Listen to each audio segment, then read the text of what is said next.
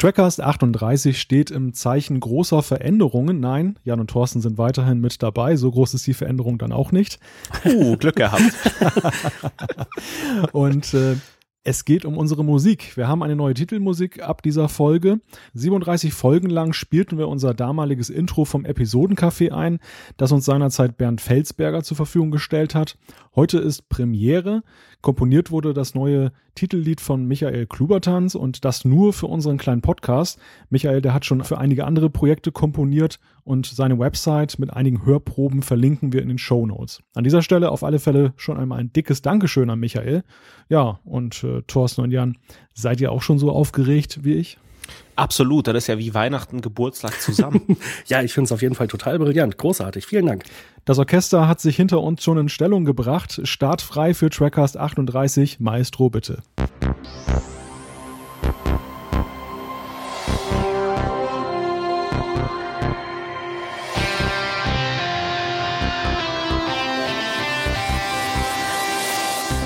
And the sky is the limit. So lautete im Original der letzte Satz von Captain Picard im Finale von Star Trek The Next Generation. Zuvor gab es noch einmal Q zu sehen, es gab Zeitsprünge in Vergangenheit, Gegenwart und Zukunft und natürlich Charaktermomente vom Feinsten. All Good Things, so der Name des TNG-Finales, war zugleich aber auch der Brückenschlag zu den Filmen, die später folgen sollten. Macht dieser Abschluss der Serie tatsächlich Geschmack auf mehr? Und passen die späteren Filme dazu? Über die siebte Staffel TNG haben wir im Trackcast schon gesprochen. Heute in diesem 38. Trackcast widmen wir uns dem finalen Zweiteiler und den wollen wir einmal genauer beleuchten. Ja, und wir, das ist in gewohnter Weise das Trackcast Moderatorenteam. Sie sind für den Trackcast wie die Weintrauben für den Picard der Zukunft. das ist sehr schön, wie üblich. Herzlich willkommen, Jan-Patrick Schlame. Hallo allerseits. Und Thorsten Kroke. Einen wunderschönen guten Abend. Und ich begrüße natürlich auch unseren Moderator Malte Kirchner, denn der ist für den Trackcast das, was Doug Stamper für Francis Underwood ist. Sehr schön. Dem entnehme ich, dass du ein wenig äh, House of Cards nachgeholt hast. Äh, die erste Staffel habe ich gesehen. Ich habe, weil es höchst spannend war, heute Mittag noch die letzte Folge der ersten Staffel gesehen und ich habe eine Gänsehaut bekommen. Es ist eine sehr gute Serie. Kann ich mir vorstellen.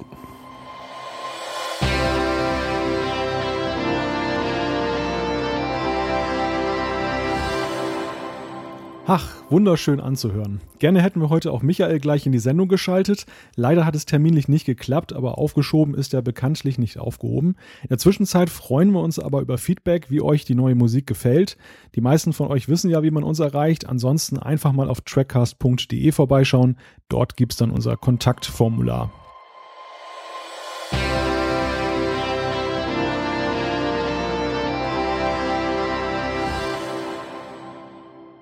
Kommen wir zu den Neuigkeiten und da wird gerade kräftig diskutiert auf trackcast.de. Es gibt nämlich das Gerücht, dass CBS eine neue Serie plant.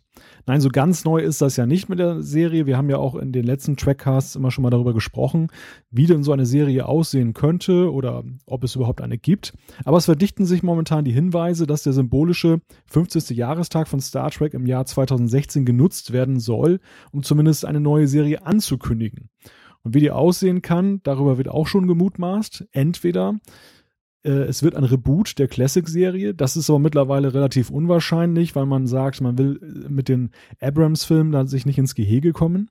Oder aber es wird eine in ferner Zukunft spielende Serie über die aufgeblähte Föderation, die dann ja nur noch mit veraltetem Equipment unterwegs ist und ihre Außengrenzen dann bewacht und dann kommt plötzlich eine neue große Bedrohung und man muss eine neue Enterprise in Dienst stellen, um die ganze Sache mal wieder zu beordnen. Interessant ist in dem Zusammenhang auch, welche Leute beteiligt sind. Namen wie Brian Singer und J. Michael Straczynski von Babylon 5, die sollen involviert sein. Klingt alles ganz toll, aber irgendwie auch schon fast zu schön, um wahr zu sein, oder Jan? Ja, schon. Also die Überlegung, irgendwas, was so an das J.J. Äh, Abrams-Universum angelehnt ist, zu machen, gefällt mir persönlich auch nicht so gut. Diese andere Sache klingt sehr spannend, aber ich glaube, wir hatten auch schon Kommentare äh, bei der Newsmeldung bei trackcast.de, äh, die auch schon meinten, ist das denn eigentlich Star Trek? Das klingt so, als würde das möglicherweise wie DS9 in eine sehr kämpferische, kriegerische Richtung gehen. Muss man dann abwarten, aber äh, mindestens ein Kommentar ging halt in die Richtung, dass Star Trek eben auf äh, Kommunikation, Kontakt herstellen aufbaut und natürlich Toleranz. Und das ist es, was viele, was auch mich äh, an der Classic-Serie und ganz besonders natürlich an TNG immer so begeistert hat. Insofern bin ich gespannt, ob überhaupt was draus wird, in welche Richtung es sich entwickelt und ob ich hinterher sage, ja, war ja ganz nett, aber ist eigentlich nicht das Star Trek, was ich sehen wollte. Thorsten, die Macher von Star Trek haben ja ihr Wohl jetzt immer in den Prequels gesucht. Bei Enterprise hat das weniger funktioniert. Bei den Abrams-Filmen ist es ja so eine Mischung zwischen Prequel und Reboot. Äh, da klappt es ja eigentlich ganz gut. Äh, wie siehst du diese Geschichte, dass man sagt, jetzt machen wir mal ein Sequel. Jetzt gehen wir wirklich mal in die, in die Zukunft und schauen mal, wie entwickelt sich das TNG-Universum weiter? Äh, ich finde das eine ausgezeichnete äh, Idee, weil man ja auch schon, wenn ich jetzt das TNG-Universum mit DS9 und Voyager nehme, da ja auch schon wieder einiges an Zeit vergangen ist. Also ich glaube, Voyager war dann fertig irgendwie 2001 oder ähnliches, wenn ich jetzt nicht, oder 2002, wenn ich jetzt nicht völlig falsch liege. Und da sind ja immerhin auch schon 12, 13 Jahre wieder vergangen, wo halt auch das Machen der Fernsehserien einfach ein anderes geworden ist. Und ich stelle mir das wirklich so vor, wie das Römische Reich äh, am, am Ende seiner Kapazitäten, überall Grenzkämpfe. Man hat eigentlich schon in den Quadranten sehr, sehr viel erforscht und äh, alles ist so ein bisschen staubiger geworden, dreckiger geworden. Man muss kämpfen, die Technik funktioniert nicht. Also so ein bisschen Star Wars-Style ähm, hat so ein bisschen eingehalten oder auch äh, Firefly-Style. Firefly, ja. da habt ihr mich. Ja, und ähm, ich denke, das könnte richtig gut sein, wenn man so eine Mischung hat aus dreckigem Universum, ähm, ohne Strukturen und trotzdem den, den Idealen von Star Trek, die wir ja bei gerade bei TNG lieben äh, gelernt haben. Aber findet ihr denn, das würde zu Star Trek passen? So, ein, naja, so eine behäbige Föderation, wo sich eigentlich keiner mehr wirklich zuständig fühlt, weil man irgendwie lange Zeit Frieden hatte und ähm, wo man dann so überrannt wird? Naja, aber der, der, der Erfolg der Serien war ja letztendlich immer, wenn man was Neues gemacht hat. Die Ethikkomponente kam bei, DN, bei TNG rein. Das Ganze spielte auf einer Raumstation, DS9, Voyager, komplett anderer Quadrant. Ähm, Reboot bei Enterprise mit so einer äh, Vorabsicht. Und man muss endlich mal was Neues machen. Und ich sehe dem sehr positiv gegenüber. Ah, gutes Argument. Also ich finde es eine ziemlich radikale Idee, aber die gerade deshalb auch ein Potenzial bietet. Und ich finde gerade, es passt ja eigentlich ganz gut rein. Wir haben ja schon in den vergangenen Episoden festgestellt, dass die Föderation so ein Gebilde ist, was ja sowieso schon so seine strukturellen Probleme hat. Also bei TOS ist es ja sowieso so eine ganz komische Geschichte. Bei TNG gab es auch mal schon so die dunklen Ecken. DS9 würde das ja mit der Sektion 31 dann immer weiter ausgebaut. Warum also nicht dass diesen, diesen Gedanken weiterspinnen und in die Zukunft übertragen? Ja, und man hat natürlich dann auch die Möglichkeit, äh, optisch jetzt auch ganz neu aufzubauen, ohne dass man dieses Problem hat, dass es nicht mehr in den ähm, das Aussehen der der vorherigen Serien passt. Das war ja gerade bei Enterprise das Problem, dass Enterprise ja irgendwo noch irgendwo zu kompatibel sein musste zu Classic. Man musste sich also gewissermaßen selbst beschränken. Und jetzt kann man ja wirklich mit der neuesten äh, Effekttechnologie, die man hat, ganz neue tolle Sachen machen. Und äh, ich habe da irgendwo auch gelesen, also dieser Plot von der Föderationsserie ist ja nicht so ganz neu. Dass man zum Beispiel auch einen, einen äh, Chefingenieur haben will, der ein Gas, von einem Gasplaneten kommt und der in so einer Art Anzug dann ist, der ihn so in festen Zustand sozusagen hält, der aber dann auch bei Gelegenheit mal entweichen kann. Und das finde ich dann ganz spannend. Das wäre natürlich zu TNG-Zeiten ja gar nicht möglich gewesen wegen der Kosten.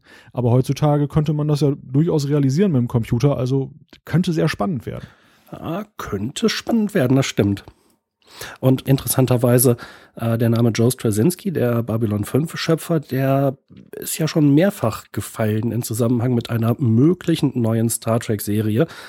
Da habe ich ja schon vor Jahren von gehört hm, und mir damals schon gedacht, der könnte durchaus was auf die Beine stellen. Wichtig ist für mich in dem Zusammenhang, dass man nicht nur so kreative Köpfe wie Straczynski oder auch Brian Singer ähm, an Bord hat, sondern auch, wenn ich, wir haben ja gerade auf House of Cards angespielt, aber wenn ich wirklich in die äh, jüngere Vergangenheit der sehr erfolgreichen Serien schaue, ähm, dass man halt diese Komponenten einbaut und dass wir halt äh, nicht diese Standard-Episoden haben, wie wir sie von Star Trek kennen, aber auch lieben, aber dass man da wirklich mal einen neuen Weg geht im, im Erzählen der, äh, der Story. Ja, und gerade da finde ich, ist eigentlich diese Geschichte mit den prominenten Namen vollkommen nebensächlich, weil es ja, was, was bringt mir das? Also da würde ich ja eher noch sagen, das sind dann Leute, die in bekannten Bahnen sich bewegen. Das will ich aber ja gar nicht. Ich möchte ja gerade mal was ganz anderes sehen. Und wenn man gegenwärtige Erfolgsserien sieht, dann sind es ja meistens unbekannte Namen, die jetzt zu neuen Stars sozusagen werden. Also nicht nur auf Schauspielerseite, sondern auch hinter der Kamera. Und denken wir mal an TNG zurück die Leute, die wir heute ja rückblickend feiern, als diejenigen, die uns diese tolle Serie gebracht haben, das waren ja auch No-Names zu dem Zeitpunkt. Ja gut, aber ich spreche ja nur auf die kreativen Köpfe im Hintergrund an. Ja, ich auch. Ja, aber äh, letzten Endes, ähm, also wenn ich jetzt so bei, da jetzt zum dritten Mal schon House of Cards gucke, ich meine, das sind das ist ja eine Hollywood-Garde, die teilweise ja dahinter steckt, äh, wenn man guckt, wer da Regie geführt hat oder wer da produziert hat, genauso wie bei Person of Interests, äh, wo es auf die Nolan-Brüder fußt. Also das äh, sind ja auch die kreativen Köpfe, die im Moment Hollywood bewegen und Brian Singer traue ich das auf jeden Fall zu. J.J. Abrahams macht ja auch Star Trek. Ja, schönes negatives Beispiel. Letzten Endes, ich meine, wenn es nichts wird, dann könnte man immer sagen, ja, das waren Neulinge, die hatten keine Ahnung, was sie gemacht haben. Oder ja, das waren dieselben alten Säcke, die schon irgendwie vor zehn Jahren nichts mehr gerissen haben. Und wenn es gut wird, dann dreht man die Argumentation um und sagt, ja, das war hier frisches Blut reingebracht.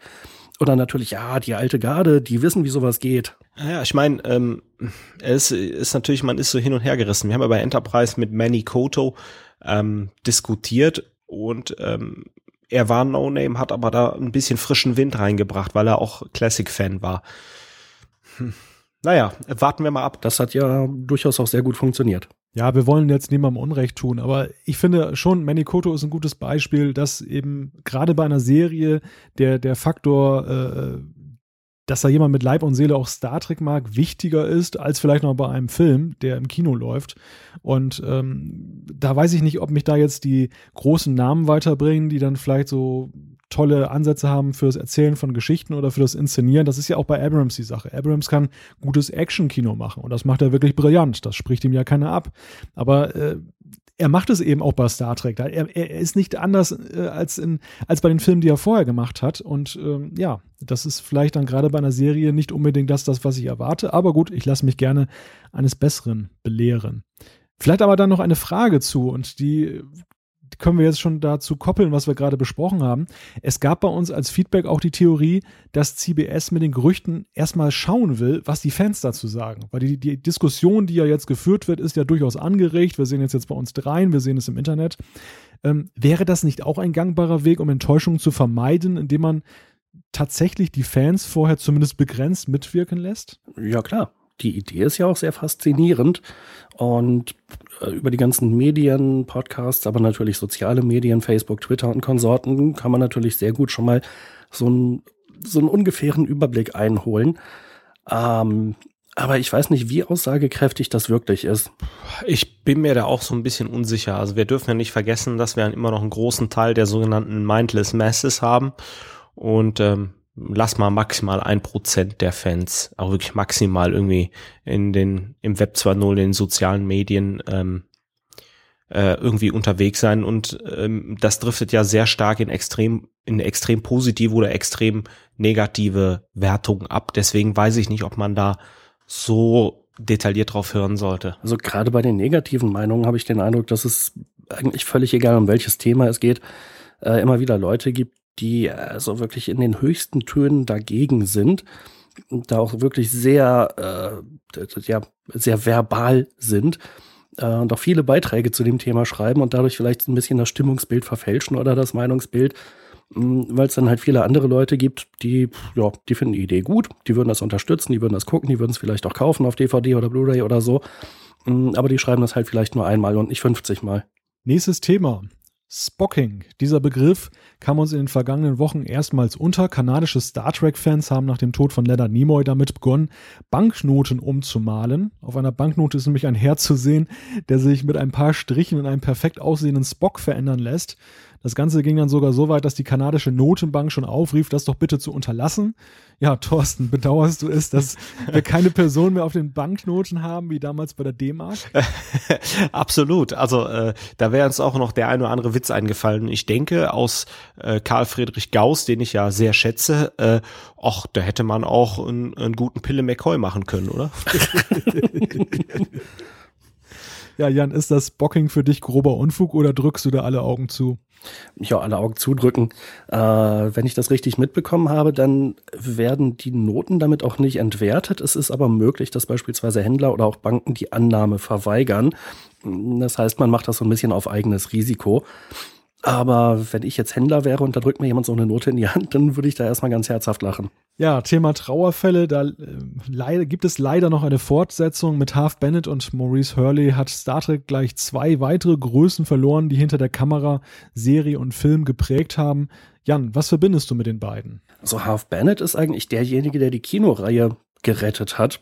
Ähm, nach dem, naja, finanziell erfolgreichen, aber inhaltlich ja nicht so starken, meiner Meinung nach, ersten Film hat er es wie kein anderer äh, hinbekommen, mit sehr wenig Budget sehr gute Filme abzuliefern. Äh, dafür bin ich ihm tief dankbar. Mm, Maurice Hurley, wenn ich es richtig in Erinnerung habe, war ja wesentlich stärker bei der äh, Produktion, insbesondere von TNG, äh, auch in den, äh, gerade am Anfang, in den frühen äh, Zeiten dabei gewesen und hat, glaube ich, auch das Bild der Serie stark mitgeprägt ja, ich finde es auf jeden Fall auch bei diesen beiden natürlich sehr bedauerlich, dass sie äh, jetzt nicht mehr unter uns sind. Ich glaube, Hurley gilt auch so ein bisschen als der, naja, Wegbereiter der Borg. Das ist sehr gut möglich, ja. Also insofern, der, der Einfluss ist schon immens, wenn man bedenkt, dass die Borg ja nicht nur in TNG, dann ja im achten Kinofilm, aber letztlich natürlich auch bei Voyager eine sehr große Rolle eingenommen haben und ja auch dann maßgeblich ja, ein Stück zur Beliebtheit des TNG-Universums und, und, seiner nachfolgenden Serien beigetragen hat. Mhm. Ja. Aber TNG-Universum, das ist ein gutes Stichwort, denn ich würde sagen, wir lenken mal direkt über zu unserem Hauptthema. Na, einen habe ich noch, wo wir bei den News sind. Ähm, und zwar die äh, gibt es inzwischen neue Komplettboxen, die angekündigt wurden für die Classic-Serie und für Enterprise äh, die sich nach letzten Angaben im Bereich so um die 120, 122 Euro bewegen werden. Äh, das ist natürlich schon ein recht happiger Preis, wenn wir es jetzt vergleichen mit den TNG oder der neuen TNG Komplettbox für 135 Euro nach letztem Stand. Äh, wie seht ihr denn das? Die Classic-Serie mit drei Staffeln und Enterprise mit vier Staffeln für 122 Euro und im Vergleich TNG mit sieben Staffeln äh, für nur 135. Stimmt da das Verhältnis? Mm, nein. Wenn wir arithmetisch zugrunde liegen, auf keinen Fall, wenn du mich fragst. Äh, Gibt es irgendwie sonst gute Gründe, die das rechtfertigen? Denn eigentlich ist doch TNG als neueste Serie gerade erst komplett äh, veröffentlicht worden. Ja, gibt es nicht. Also äh, gerade vor dem Hintergrund, dass ja bei, bei Classic lasse ich es noch gelten, weil bei Classic hat man ja auch damals, glaube ich, kräftig Hand angelegt bei den Effekten und hat das Ganze dann auch aufgearbeitet. Bei Enterprise wissen wir ja, dass das ja äh, bei den Effekten nur so eine Art Upscale war, war, Upscale war von den vorhandenen äh, digitalen Effekten und dass man auch so beim Bild jetzt nicht gerade Glanztaten vollbracht hat. Also da war TNG ja auch in der Nachbearbeitung ein ganz anderes Kaliber. Insofern verwundert es natürlich schon, dass man jetzt da so einen hohen Preis veranschlagt und äh, bei TNG äh, wesentlich mehr Arbeit investiert hat, wesentlich mehr Inhalt bietet und das für einen geringfügig höheren Preis. Also mir geht's genauso. Ich kann die Preispolitik nicht nachvollziehen und TNG für den Preis, wenn ich es nicht schon hätte, würde ich mir jetzt, glaube ich, kaufen. Aber bei der Classic-Serie, die ich mir tatsächlich zulegen möchte, bin ich schwer am Grübeln, weil ich es einfach unverhältnismäßig teuer finde. Ja.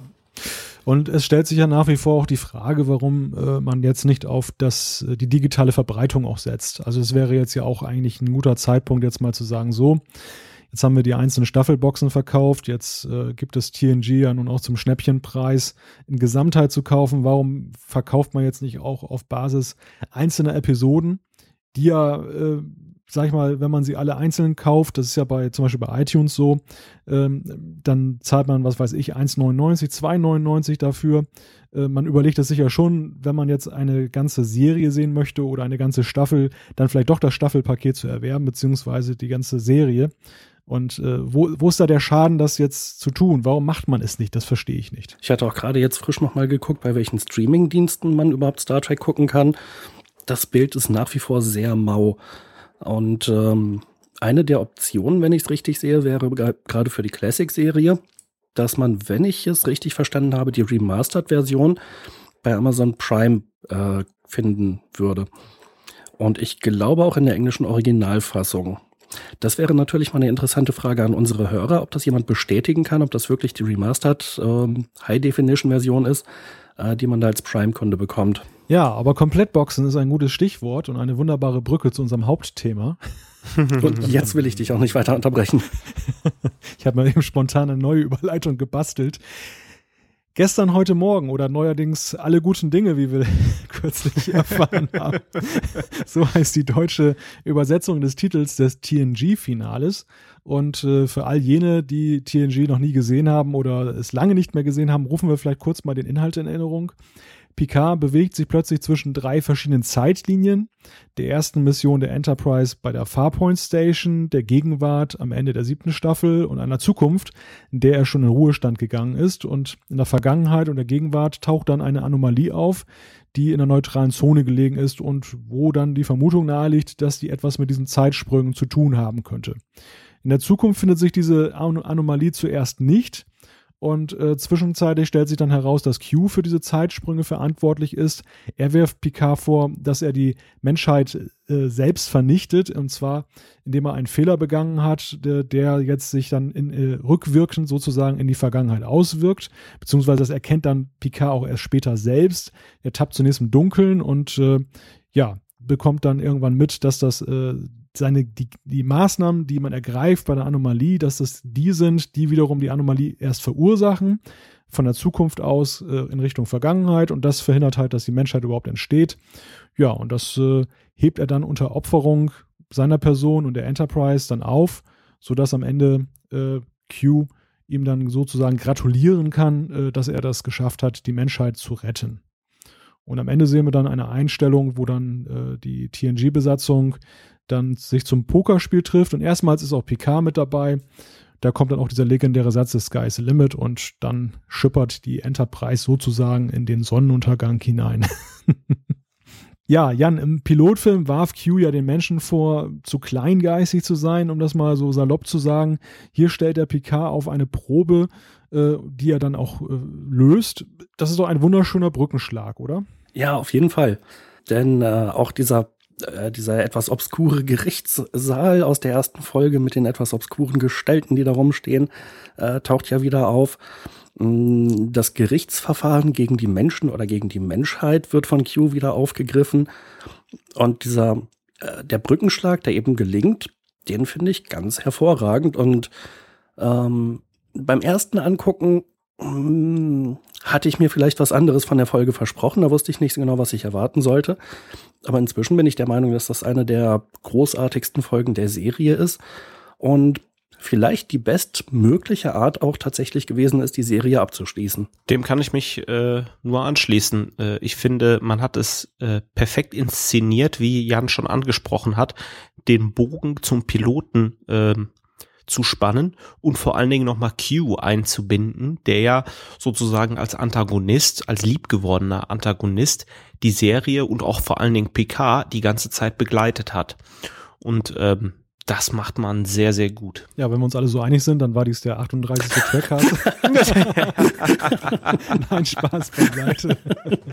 Aber Jan, äh, du hast gerade einen ganz interessanten Satz gesagt, und zwar, dass du beim ersten Mal nicht wusstest, was du mit der Folge anfangen solltest. Woher rührte das?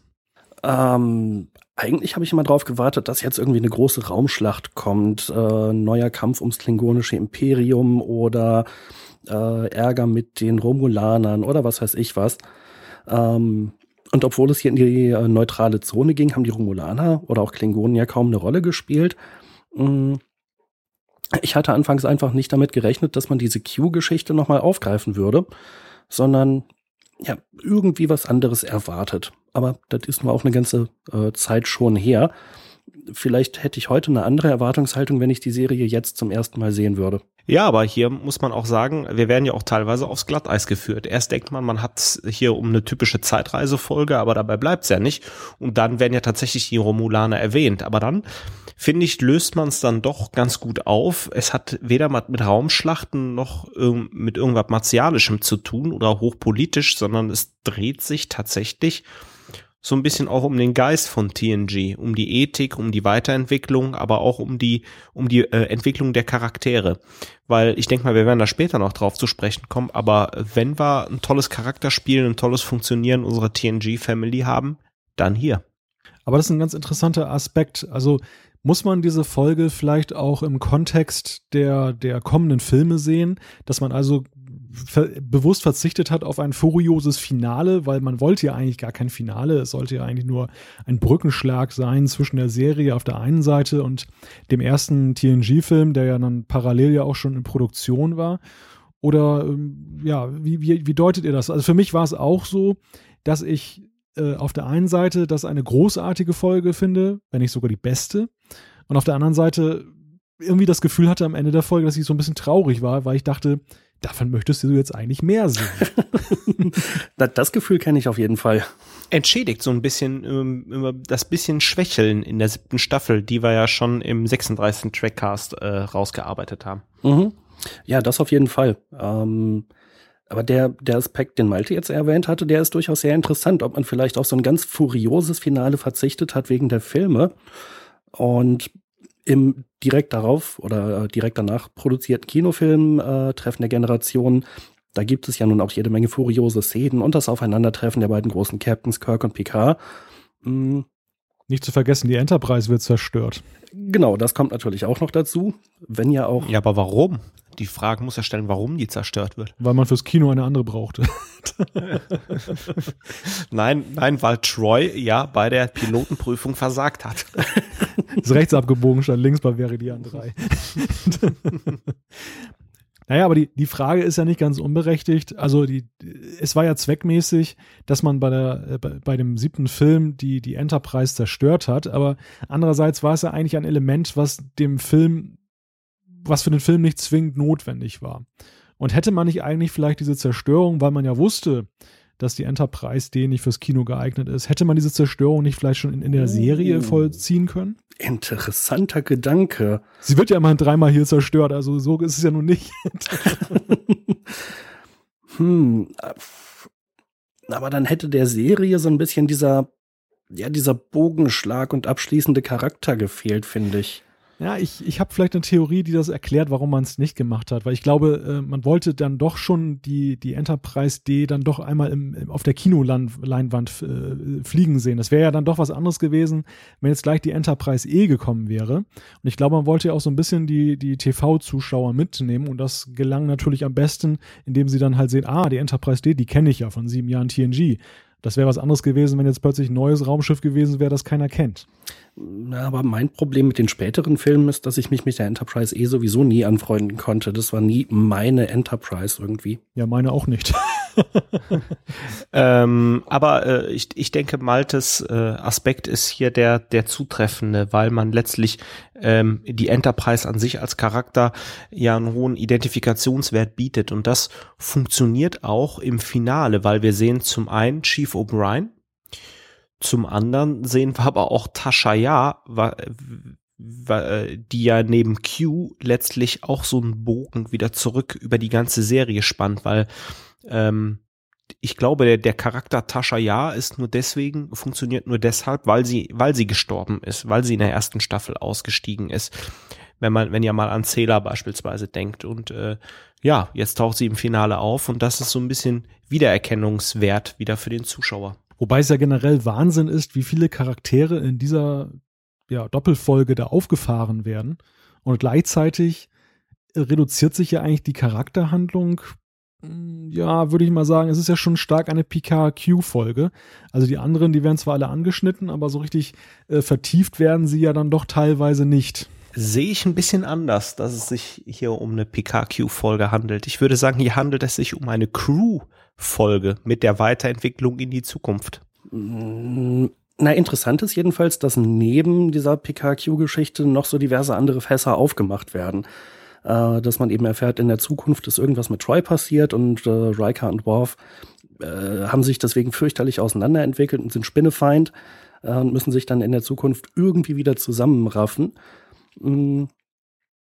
Also man hat die anderen Charaktere ja zumindest nicht, ja nicht völlig außen vor gelassen. in anderen Folgen gab es da wesentlich weniger äh, ja, Nebenhandlungen in dieser Richtung. Nee, also ich, ich meine auch nicht außen vor gelassen. Ganz im Gegenteil. Es, es werden ja wirklich viele aufgefahren und es werden ja auch viele Aspekte da so reingebracht, auch die ja teilweise unvollendet geblieben sind zu Serienzeiten. Ähm, ich denke da ja zum Beispiel an diese Romanze äh, zwischen Worf und Diana, Picard und Crusher. Da sprechen wir sicherlich mal einzeln nachher nochmal drüber. Aber ähm, es, es ist dann doch teilweise ein bisschen oberflächlich. Ich denke da zum Beispiel daran, an, an dieses Zukunftsszenario, das Verhältnis zwischen Riker und Picard, das ja nun anscheinend nicht mehr zum Besten bestellt ist. Und es bleibt natürlich sehr wenig Raum, um das irgendwie zu thematisieren. Und dann hat man, man wird konfrontiert mit einer, einer ja, Situation und sie wird eigentlich nie mehr aufgelöst. Das ist aber insofern ähm, das, was glaube ich auch so ein bisschen den Charme der äh, Episode ausmacht. Wir haben ja letztlich Grenzen die ganzen TNG-Staffeln gehabt. Data erlebt keine Emotionen, äh, die Charaktere kommen bei TNG nicht zusammen, vieles wird nur angedeutet. Ähm, Jodie bleibt blind. Und hier haben wir im Grunde genommen Situationen, wo wir in der Zukunft, aber auch in der, äh, in der Gegenwart äh, letztlich äh, diese Grenzen geknackt werden, was so Besonderes rausmacht. Äh, äh, Picard und Beverly äh, küssen, äh, die Daterei, die du angesprochen hast, äh, zwischen Worf und Troy, aber auch Jordi, der äh, ja endlich seinen Visor ablegen darf. Und wir sehen das ja im achten und den folgenden Kinofilmen, dass das tatsächlich dann so sein wird. Und das ist auch etwas, was den besonderen Charme der, äh, Charme der, äh, des Finales ausmacht, weil einige Manschetten, die man sich angelegt hat, gelten vielleicht nicht mehr. Äh, interessant. Also das mit dem, ja, das Verhältnis zwischen Picard und Riker finde ich auch äh, etwas schwierig. Ähm, weil man in der Serie eigentlich den Eindruck hat, dass die beiden ihre Probleme und Konflikte, die sie ja manchmal haben, trotzdem vernünftig gelöst bekommen. Und das scheint ja in dieser Zukunft nicht passiert zu sein. Mag es auch daran liegen, dass man jetzt Riker so ein bisschen jähzornig darstellen wollte, weil ja dieser, dieser Konflikt zwischen ihm und Worf da im Raume stand und er ja auch augenscheinlich das mit Troy nie so richtig verarbeitet hat. Vielleicht hat man ihn auch deshalb so generell jähzornig wirken lassen, weil er guckt ja die ganze Zeit so verbiestert. Also er hat ja jegliche, jeglichen Witz, den er ja sonst immer hatte und jegliche Lockerheit ja verloren in diesem, in dieser Zukunfts, in diesem Zukunftsszenario. Mhm. Ja, gute Beobachtung, ja. Aber äh, es ist ja auch Riker, der ganz zum Schluss sagt, naja, jetzt wo wir es wissen, können wir ja wieder an uns arbeiten. Also er zieht direkt die Schlüsse daraus. Mhm. Ja, genau. Das ist natürlich auch wieder eine sehr schöne Sache, dass ganz klar gesagt wird, die Zukunft, die gezeigt wurde, ist eine mögliche Zukunft. Aber es muss ja nicht so kommen. Picard muss nicht das iromodische Syndrom bekommen oder es muss nicht unbedingt ausbrechen. Ähm, aber auch die anderen Sachen, die in diesem, äh, in, in, dieser Zukunft passiert sind, müssen nicht in unserer, in Anführungszeichen, äh, Zukunft auch so passieren. Aber steigen wir vielleicht mal noch tiefer in die Charakteranalyse ein und dabei würde ich ganz gerne erstmal die Liebespaare durcharbeiten. dann, dann fang doch mit Data und den Katzen an.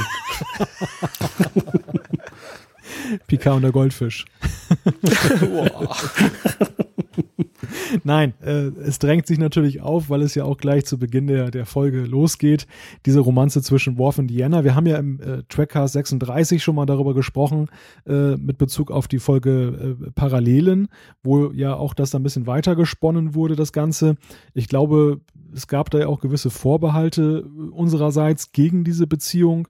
Und jetzt wird sie aber doch nochmal im Finale eben schnell angeleiert. Jetzt gibt es doch diesen, diesen äh, legendären Kuss, der dann am Ende steht und der ja irgendwie dann doch wieder für kommende Serien und Filme keine Rolle spielte.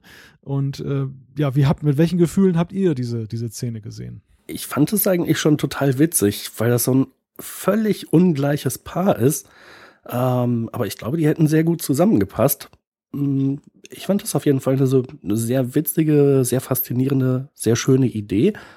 Ähm, und ich finde es sehr schade, dass es dann aber danach irgendwie weggeschwiegen wurde. Da wurde nie wieder drüber geredet. Ich finde es eigentlich auch eine schöne Idee und ähm, schade, dass man, wenn Worf wieder bei DS9 zu sehen ist, dieser Faden nicht aufgenommen wird oder auch in den Kinofilmen das gar nicht mehr thematisiert wird. Ähm, ganz im Gegenteil, Troy und Raika kommen wieder zusammen. Ja, Irgendwie langweilig, oder? Ja, man könnte ja auch sagen, die haben sich mal zwischendurch ein bisschen auseinandergelebt und haben sich dann wiedergefunden, aber auch das wurde ja nie so richtig begründet, sondern die haben dann halt irgendwann geheiratet. Ja, eigentlich schade, dass TNG so prüde ist an der Stelle. Ich glaube, in der Serie zwischendurch, die waren auch schon mal in der Kiste ab und zu. ich weiß nicht, die sind ja teilweise, also in der deutschen Fassung haben sie sich gesiezt und es wirkte nicht völlig äh, aus dem Kontext gerissen, weil die teilweise so viel Abstand zwischeneinander hatten. Ja, ich glaube, du hast recht. Aber ich hätte es cool gefunden, wären die mal in der Kiste gewesen. Ja, auf jeden Fall. Also äh, Star Trek war in der Hinsicht, na, ich will nicht sagen schon immer prüde. Ähm, es ist halt so eine besondere Art von Prüderie in dieser Serie.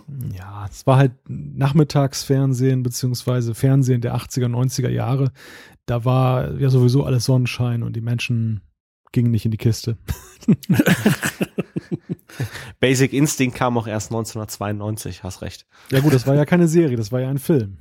Und der lief, glaube ich, auch nicht ah. im Nachmittagsprogramm. Und der war ja nun gerade auch damals in den Schlagzeilen, weil er so abwich von den Serien und von dem, was da sonst so im Kino war. Ja, se, se, seht ihr mal, jetzt, jetzt die Tante ohne Höschen mit Eispickel haut uns gar nicht mehr vom Hocker. das ist heute normal. Sehe ich den Tag hier in Köln über die Straße laufen. Nur Tanten? Sowohl als auch. Gut, vertiefen wir das nicht mit dem Eispickel. gehen, wir, gehen wir mal weiter zu Paar Nummer zwei und das ist eine Romanze, die ja schon etwas länger schwelt in TNG, Picard und Crusher. Da erfahren wir nur plötzlich, die sind in der Zukunft verheiratet, gut, oder verheiratet gewesen. Okay, ähm, mögliches Zukunftsszenario kann natürlich ganz anders kommen, aber es knistert ja auch in der Gegenwart ein wenig und auch wieder eine Geschichte, die dann nicht fortgesetzt wurde in den Filmen. Äh, auch lustig, oder? Ja, finde ich auch. Und auch wieder schade, dass man, ja, dass es immer so bei so Anspielungen bleibt und hypothetischen Szenarien man das nie so wirklich weiterverfolgt. Total schade, weil die Szene ist einfach super, wo Crusher bei Picard im Büro ist und sie sich küssen. Ja, und dann kommen wir gleich zur Liebesbeziehung Nummer drei. Data und die Katzen? Nein. Schwester Ogawa und Lieutenant Powell? Auch nicht. Picard und Poker.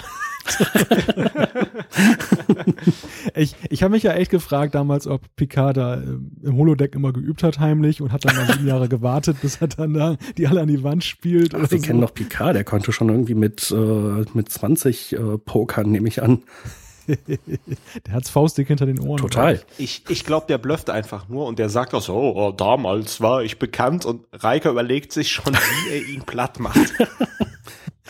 Wir haben das doch in dieser Folge äh, Kontakte, glaube ich, gesehen, als äh, Picard und Crusher so eine äh, so einen Gedankenlink hatten und Picard dann meinte, es geht hier lang.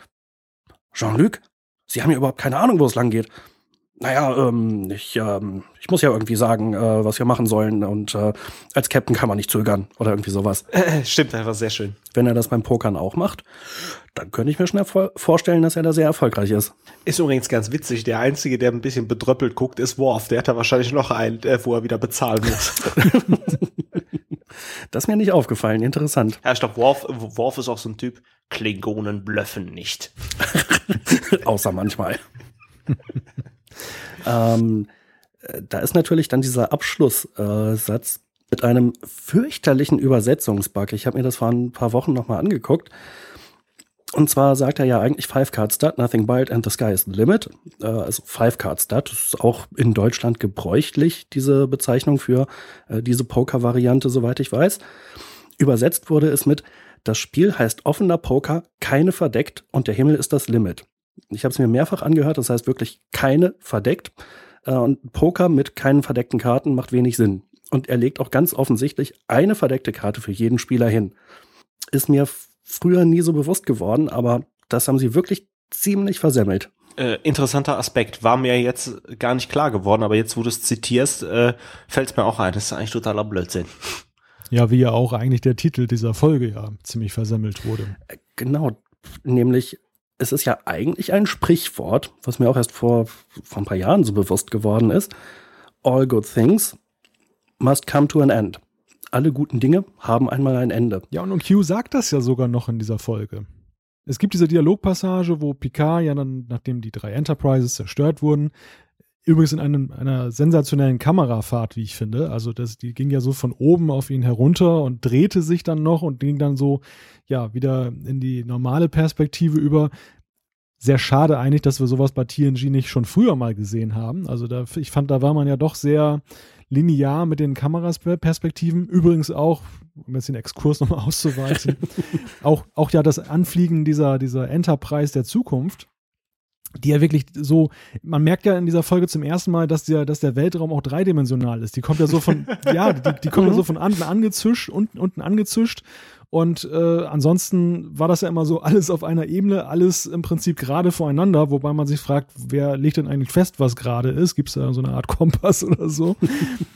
Also äh, sehr interessant, wie man in dieser Folge in der Optik neue Wege ging, die jetzt auch jetzt nicht so besonders kompliziert gemacht waren, die hätte man eigentlich auch schon früher sehen können. Mhm. Ja, ich äh, sagte ja, die Grenzen, die man sich selbst aufgelegt hat, spielen in der finalen Folge keine Rolle mehr. Da können Raumschiffe querfliegen, da haben wir eine andere Kamera, da ist nochmal alles offen. Ist die letzte Folge. Ich bin unsterblich. Ich drehe glatt die letzte Folge. Aber ich bin, glaube glaub ich, gerade ganz von meinem eigentlichen Satz abgewichen. Also es gibt diese Dialogzeile von Q, wo er eben dann genau diesen Satz sagt, all good things must come to an end. Und ähm, ich frage mich natürlich bei der, bei der Synchro, dass die das nicht, das sieht doch ein Blinder mit Krückstock. Also das hätte man doch wirklich aufgreifen müssen. Ja, das, das auch, man hätte es auch verständlich übersetzen können ins Deutsche und man hat es nicht getan. Stattdessen gestern, heute Morgen, das ist ja im Prinzip so ein allgemein Platzhalter für jede Zeitreisefolge. Das ist irgendwie, ich fand's, ich finde es rückblickend total platt. Ja, ist es. Ähm, es beschreibt den Inhalt der Folge ja sogar relativ gut, äh, aber es hat einfach, es fehlt völlig der Charme und auch die, der Tiefsinn äh, des Originaltitels. Naja, wenn ich jetzt so ein bisschen überlege, also das Sprichwort kann man ja äh, nicht so ganz übersetzen, aber wir haben ja noch ein anderes Sprichwort, ähm, was ja vielleicht auch ein bisschen passen könnte. Alle guten Dinge sind drei.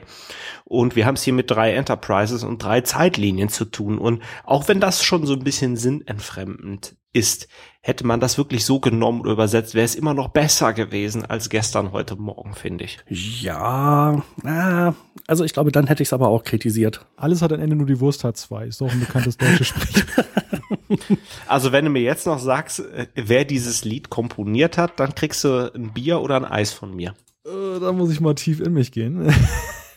dann, liebe Zuhörer. Ach so, Jan, du bist noch dran. Ja, nee, ich wollte nur sagen, ich wage nicht, ähm, mir da ein Urteil anzumaßen. Oder auch nur einen Erklärungsversuch. Ja, liebe Zuhörer, wer war's? Stefan Remmler. Oh. Nee, das glaube ich nicht. Oh, doch, ist richtig. Was? Echt? Ja, Stefan Remmler. Unglaublich. Ich weiß allerdings nicht, ob mit F oder mit PH geschrieben, aber äh, ja, der war's. Der Stefan Remmler, Trio, da, da, da. Genau. Krass. Der Schlagzeuger übrigens, der Peter Behrens, der wohnt ja hier in Wilhelmshaven. Ach, oh. Ach was. Da, ja. Bisschen Lokalkolorit. Hat, der könnte uns auch mal so einen Trackcast-Musik machen, ne? ich glaube, wir schweifen hier ein bisschen ab. Ich glaube auch. Wir waren beim Titel. Genau, bei der, bei der Synchro, bei der über, schlechten Übersetzung der, der Pokerszene am Ende. Also, was ich jetzt, äh, was mich interessieren würde, wäre vielleicht ein Bogenschlag nochmal zurück zu den Schauspielern und Charakteren und Gästen, äh, die wir schon angesprochen hatten.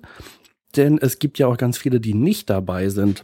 Und bei einigen muss man sich ja durchaus fragen, warum denn nicht? Das hätte doch nun in dieser Folge wirklich Sinn gemacht. Dann hau mal rein mit unserer Lieblingskopfbedeckung. Ja, genau. Äh, wo ist beispielsweise die Barkeeperin, äh, äh, Barkeeperin Geinen? Die fehlt nämlich in der gesamten siebten Staffel. Gibt es da eine Theorie? Habt ihr mal wenigstens irgendwas gehört, irgendwelche Erklärungen? Denn ich weiß im Moment keine. Wuppi Goldberg hatte vielleicht zu viel zu tun mit Filmen ja, durchaus möglich, aber die ganze Staffel, nicht ein einziger Auftritt, mal kurz irgendwie nebenbei, Glas irgendwas eingießen, schönen Spruch sagen. Naja gut, ich meine, wir haben ja schon in Trackcast 36 festgestellt, äh, dass in der siebten Staffel von TNG Troy ja auch jetzt ein anderes Gewicht bekommen hat. Also jetzt nicht optisch, sondern hey. in, inhaltlich äh, dahingehend, dass man ja nun so ihre, ihre Rolle ja nun ein bisschen fester verankert hat, dass sie ja nun auch durchweg Uniform trug und äh, ja, generell ja nun auch nicht mehr so das Häschen war, die irgendwelche Emotionen hatte, sondern ja schon ernstzunehmende Offizierin auch dann äh, an Bord der Enterprise ist. Und vielleicht wollte man ja Geinen da jetzt nicht ins, äh, so mit ihr ins Gehege kommen lassen. Interessant. Also es kann natürlich gut sein, denn wir hatten ja schon mehrfach angesprochen, dass Geinen eigentlich der viel bessere Counselor ist. Und ich äh, finde ich äh, finde es darüber hinaus auch äh, schade. Also äh, wir haben ja eine Wesley-Folge in der siebten Staffel, wir haben eine Rolaren-Folge. Also man hätte Geinen doch, wenn sie schon nicht im Finale auftaucht, wenigstens eine Folge spendieren können. Ich meine, bei DS9 kriegt immerhin Morn eine eigene Folge. Mm, ich denke gar nicht mal, dass Geinen eine eigene Folge hätte haben müssen, so wie ja, wirklich eine Rolaren-Folge und eine Wesley Crusher-Folge dabei waren. Äh, das Schöne bei Geinen war ja eigentlich, dass sie meistens nur kurze Auftritte, kurze Szenen hatte, die aber trotzdem für die Folge sehr viel Gewicht hatten, ohne dass sie so im Vordergrund stand. Muss man allerdings auch dazu sagen, dass ja Geinen dann auch im siebten Kinofilm ja auch eine durchaus prägnante Rolle gespielt hat, also durchaus mehr zu sehen war als manch anderer Charakter. Ja, ist das vielleicht ein Grund, dass man gesagt hat, hier Whoopi ist gleich für den Film verpflichtet, die brauchen wir jetzt in der Staffel nicht mehr? Schwer zu sagen. Ich, ich weiß auch gar nicht. Ich meine, die, dass, dass, dass Whoopi Goldberg überhaupt ja bei TNG mitgespielt hat, war ja auch so ein bisschen auf ihrem eigenen Mist gewachsen, weil sie gesagt hat, ich möchte eigentlich gerne in dieser Serie mitwirken. Mhm. Für mich stellt sich ja eigentlich auch die Frage, was hat eigentlich äh, so ein Auftritt von ihr gekostet? Also hat sie das zum Freundschaftspreis gemacht, nach dem Motto, ja, gib mal 100, dann machen wir, mache ich das mal eben, weil ich Bock drauf habe oder, weil eigentlich ist sie ja für eine Serie zu der Zeit ja schon unbezahlbar gewesen. Besonders jetzt als, als äh, ja, Gastdarsteller, der nun eine absolute Nebenrolle da spielt. Und ähm, vielleicht hat das ja in der siebten Staffel eine Rolle gespielt, dass dann die Gage dann plötzlich doch ein bisschen angezogen ist oder so. Also ich denke mal, wir nehmen sachdienliche Hinweise gerne in den Kommentaren entgegen, falls da jemand genaueres weiß. Es gibt bestimmt kluge Hörer da draußen, die das, die die Antwort jetzt wissen, die ganze Zeit schon auf den Lippen haben und denken, oh, diese Deppen, wieso wissen die das mal wieder nicht? Die selbsternannten Experten. Genau, die sogenannten. Sehr schön, ja. Aber das stimmt. Also Geinen wäre ja eigentlich, äh, hätte ja zwingend dazugehört, weil sie hat ja auch den Charme von TNG äh, maßgeblich mitgeprägt und auch gerade so als TNG die Kurve nach oben nahm, fand ich, hat sie ja auch eine zentrale Rolle eingenommen. Insofern hätte ich sie natürlich auch gerne gesehen. Und Geinen kennt Q. Das wissen wir ja schon aus, ähm, na, wie hieß die Folge Zeitsprung mit Q?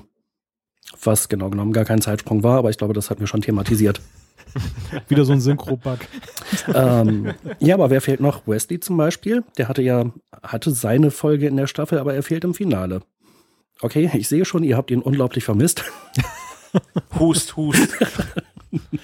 Ja, ich überlege gerade, wie man Wesley sinnvoll hätte integrieren können. Ich meine, es war natürlich auch schlau zu sagen, wenn man jetzt äh, Tascha Ja reaktiviert für diesen Vergangenheitsplot, dass man jetzt das nicht noch äh, sag ich mal, vollfropft und noch alle möglichen anderen Charaktere von damals da reinstopft. Äh, das wäre dann vielleicht ein bisschen unübersichtlich geworden für zwei Stunden. Ja, ja, aber das geht ja nicht, weil Wesley ist ja auf Farpoint Station. Ja, man hätte ihn ja in die Zukunft verfrachten können. Da fällt mir ein, wie haben die das eigentlich realisiert mit Riker? Ich habe mir das heute nochmal äh, angeguckt, die Szene. Ähm, man sieht ja diesen Riker der ersten Staffel da äh, und als man ihn reden hört, blendet das Bild ja um. Also von dem Bild, was ja nun auf diesem Laptop von, von Picard ist. Man hört nur seine Stimme, das hat man wahrscheinlich als Voice-Over neu gemacht. Hat man da tatsächlich von, von damals so eine alte Szene genommen und da so Stücke genommen, die jetzt plausibel wirken? Ja, ähm, und bei Memory Alpha, äh, meine ich, äh, steht sogar, äh, welche Folge das war. Das war irgendeine Folge aus der ersten Staffel. Da ist sogar im Hintergrund noch so der Pullover von so einem anderen Crewman zu sehen. Ich meine, das müsste die Folge, oh, wie hieß denn die, äh, hier mit dem Echo Papa 607, der frühe Vogel fängt den Wurm und so weiter. Hilft wieder nichts, da muss ich doch allen Ernstes nachgucken. Ähm, äh, äh, hm, die Waffenhändler.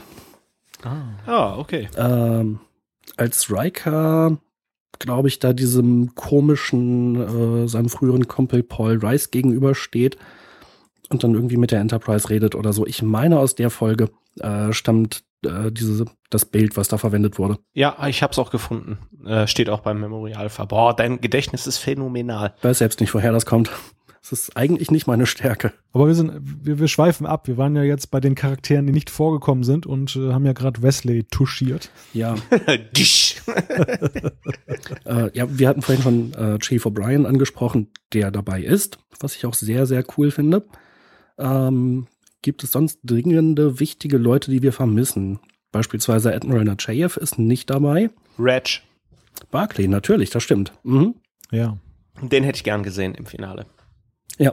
Äh, ansonsten Schwester Ogawa taucht auf. Das wiederum finde ich sehr cool. Die ist ja ab der vierten Staffel, glaube ich, relativ häufig mal dabei. Fenrich Gates ist dabei. Ah, nicht schlecht, stimmt.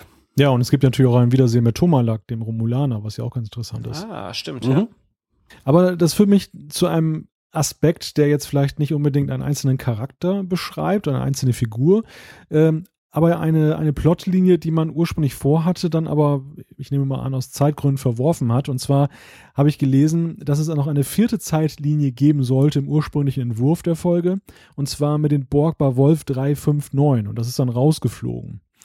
Stellt sich die Frage, sind, sind wir traurig darüber? Immerhin war das ja, diese Schlacht bei Wolf 359 war ja zu der Zeit, bezogen auf TNG, ja nun auch ein wirklich einschneidendes Erlebnis. Oh. Wäre sehr interessant gewesen. Äh, die Schlacht wurde ja nochmal im Pilotfilm von Deep Space Nine thematisiert. Aber gerade in TNG hat man es, mh, so wenn ich mich richtig erinnere, nie mehr so richtig aufgegriffen nach den Ereignissen. Mh, Das, ja, wäre sehr interessant gewesen.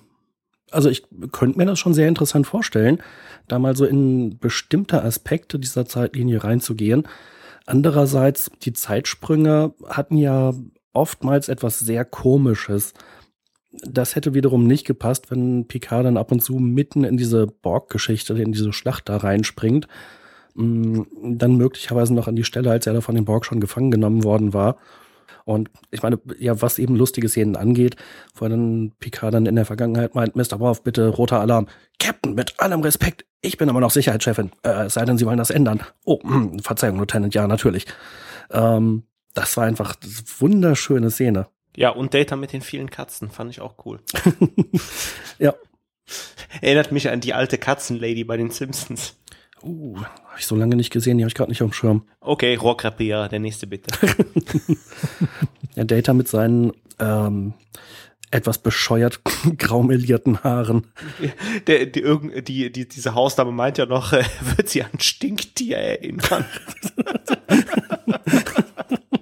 Da hat sie nicht ganz unrecht. Ja, diese Hausdame ist ja so ein bisschen schon fast eine Anspielung an diese ähm, ja, Vermieterin in, in Gefahr aus dem 19. Jahrhundert, die ja mit Mr. Pickard und so weiter, die auch so ein bisschen zickig rüberkam. Stimmt. Äh, interessanter Aspekt übrigens, Brent Spiner hasst Katzen. Mhm. Wie passend. Ja, durchaus. Ähm, ich hätte jedenfalls inhaltlich eine interessante Frage, äh, wo ich die Antwort auch tatsächlich nicht weiß, nicht genau. Und zwar diese Anomalie. Der Trick bei der Anomalie ist doch, dass die in der Zukunft nicht gescannt werden konnte, weil sie in der Zeit äh, quasi rückwärts entsteht. Aber zu dem Zeitpunkt, wo der äh, Scan durchgeführt wird in der Zukunft oder in allen Zeitperioden, mh, da entsteht die Anomalie ja auch in der Zukunft. Das heißt, da wächst sie doch eigentlich in der richtigen Zeit und nicht falsch rum in der Zeit. Hab ich da was falsch verstanden oder ist das ein logischer Fehler? Hm, ja, ich würde schon sagen, der, das Entstehen muss ja in der richtigen Zeit äh, äh, passieren. Aber Data erklärt ja durch dieses, äh, durch diese Generierung von Antizeit ist mit der Generierung läuft das ganze Ding rückwärts. Wird denn nicht durch diesen, die, dieses spezielle Diagnose- oder Scan-Verfahren, was sie in der Zukunft da anwenden, die dann erst erzeugt, das würde ja auch erklären, warum sie dann tatsächlich erst ins Leben gerufen wird. Ja, aber ich dachte, sie wächst in der Zeit rückwärts. Aber wenn sie in der Zeit rückwärts wächst, dann hätte sie doch schon da sein müssen, äh, bevor sie entsteht. Ja, aber das ist ja wieder das, das äh, äh, Zurück in die Zukunft äh, Phänomen. Ähm, erst durch das Ändern des Zeitstrahls knickt der ja dann ab. Genau. Also ist wieder so dieses, dieses dieser Unsinn in, in der Zeittheorie. Ja, es ist so natürlich dieses, diese Kausalitätsfrage. Genauso ja mit der Lösung. Da ja am Ende alle die Lösung herbeiführen, hätte es die Anomalie ja gar nicht geben dürfen. Da es die Menschheit gibt, hat es die Anomalie ja auch nie gegeben. Richtig. Insofern. Die Aminosäuren zueinander gefunden haben. Mhm. Ich finde es geil, wie der Q so ein bisschen in diesem Schleim da rumfummelt. Oh, sehen Sie, es ist nichts passiert. Äh, dann gibt's aber eine andere Sache, die natürlich auch mit Q und der Anomalie zu tun hat. Äh, und zwar, das Ganze wird ja erst durch Q herbeigeführt. Wenn Q Picard nicht durch die Zeit geschoben äh, transportiert hätte, mh, dann wäre es ja niemals zu dieser Anomalie gekommen, die ja nur dadurch existiert, dass Picard sie sieht und sie erforschen will. Und sie dadurch erzeugt. Ähm, Trotzdem sagt Picard eigentlich an keiner Stelle so Q, das ist ein albernes Spiel, das wäre doch alles nicht passiert, wenn sie nicht eingegriffen hätten, sondern im Prinzip ist ja Q ja regelrecht dankbar, äh, dass Q ihm die Möglichkeit gegeben hat, die Menschheit zu retten Äh, oder die Erde oder die Milchstraße oder so. Ist das nicht auch ein Widerspruch? Ich meine, wenn man diese Folge sieht, dann denkt man ja sowieso, was für ein krasses Zeug muss Brandon Braga, Braga damals geraucht haben, um sich sowas einfallen zu lassen. Nein, aber ernsthaft, ähm, ich glaube, ja, du hast recht. Also normalerweise hätte Picard diese Frage stellen können. Aber ich glaube, er war in dem Moment auch so bei der Ehre gepackt, dass er jetzt durch sein Vorgehen, ähm, unabhängig davon, dass das Q dieses Szenario begünstigt hat, aber dass er durch sein Vorgehen, durch die, äh, dieses Scannen, durch diese Geschichte, das ja nun erst ins Leben gerufen hat, dass er dann doch, dass die Dankbarkeit dann überwog am Ende. Mm, Ja, also wenn, äh, ich würde es mir eher so erklären, dass Picard dankbar ist für die Erkenntnis. Denn das ist ja auch ein ganz wichtiger Moment, als äh, in der Zukunft sie, ich glaube, auf der Enterprise sitzen, ähm, diese Theorie über äh, die, die Anomalie entwickeln. Und äh, Picard erkennt, dass es sich um eine, äh, na, wie heißt denn das Ding eigentlich? Eine temporale Anomalie handelt. Ähm, dieser Moment der Erkenntnis ist ja unglaublich wichtig für ihn als Charakter. Und darauf nimmt Q ja auch nochmal Bezug und meint, das ist das, äh, wo die Menschheit hin sollte und nicht mit den Raumschiffen irgendwie durchs Weltall fliegen und Sterne, erf äh, Planeten erforschen. Mm, Also so würde ich es mir erklären, dass Picard tatsächlich dankbar ist und ähm, nicht so sehr dadurch, dass Q ihm die Gelegenheit gegeben hat, äh, etwas zu verhindern, was überhaupt erst durch Qs Eingreifen möglich ist. Also ich glaube, dass ich gebe dir recht, dass die Erkenntnis wichtig ist, aber ich glaube, es zählt hier auch, und das kommt eigentlich fast schon zu kurz, dass es ja auch eine Erkenntnis über sich selbst ist, äh, die, die, die Picard hier gewinnt. Also ich meine, man muss sich das mal vorstellen. Man wird da mit seinem Zukunfts-Ich konfrontiert. Man, man wird in eine Zukunft verschlagen von jetzt auf gleich, wo man dann eben sieht, wie sich die Dinge alle weiterentwickelt haben, was noch so passiert ist. Und es ist ja nicht so, dass diese Zeitreise hier so ungeschehen ist, äh, in dem Moment, wo, wo Picard dann wieder bei Q sitzt. Und ich meine ja sogar, dass er sich irgendwo ein Stück weit ja auch erinnern kann, als er nachher dann wieder äh, zurück in der normalen Gegenwart ist. Also das ist ja für, auch für einen Menschen eine gewaltige Bewusstseinserweiterung, die er hier durchlebt. Und vor dem Hintergrund äh, hat ihn das natürlich, glaube ich, auch als Mensch ja enorm weitergebracht. Und das ist auch das, wo Q so ein bisschen darauf hinaus möchte, dass die, dass die Menschheit, und das sagtest du ja gerade, Jan, schon, äh, so eben nicht nur daran denkt, jetzt von A nach B zu fliegen, sondern dass diese Bewusstseinserweiterung nicht nur in, in, in Raum, äh, ja, Raumclustern ge- gedacht werden kann, sondern auch in der Zeit vor und rückwärts und was da für äh, spannende Zusammenhänge sind. Mhm. Aber ich glaube, dann sind wir da eigentlich inhaltlich sehr nah beieinander bei der Bewertung. Wir haben nur etwas unterschiedliche Worte verwendet, es auszudrücken.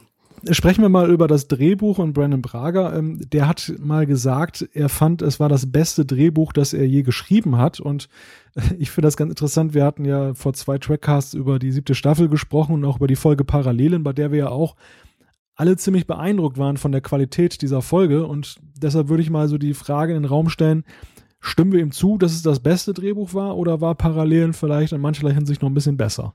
Also von, von mir aus können wir die gerne beide auf eine Stufe stellen. Äh, es sind beides völlig großartige Folgen und es ist das Finale, es ist der Brückenschlag. Q kommt drin vor. Also ich hätte jedenfalls nichts dagegen, äh, es so zu bezeichnen. Oder jedenfalls, ich würde niemandem widersprechen, der es tut. Ähm, ich glaube, diese Einschätzung von Brandon Braga, die trifft schon zu. Einige waren uns auf unter den Top 3. Das auf jeden Fall. Und äh, persönlich finde ich es halt sehr witzig, äh, weil ich viele von den, äh, viele Folgen von Brandon Braga nicht mag und mir immer wieder denke, boah, schrecklich, wie kommt man auf solche Ideen, langweilig, äh. Und naja, dann kommen halt Folgen wie Parallelen, äh, Folgen wie gestern, heute Morgen äh, oder auch bei Enterprise äh, Lieber Doktor, die ich sehr gerne mochte.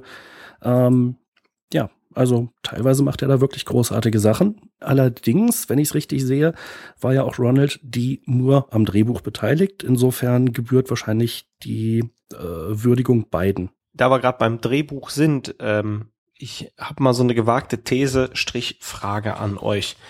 Wir sehen ja äh, in einer Vergangenheitsszene, wo Tascha Ja Picard mit dem Shuttle abholt und sie auf die Enterprise zufliegen, wo sie so, so, so, so einen halben Schwenk dann machen und äh, Tascha äh, Picard fragt, na, waren sie schon mal auf dem Schiff der Galaxy-Klasse, total beeindruckend und so weiter.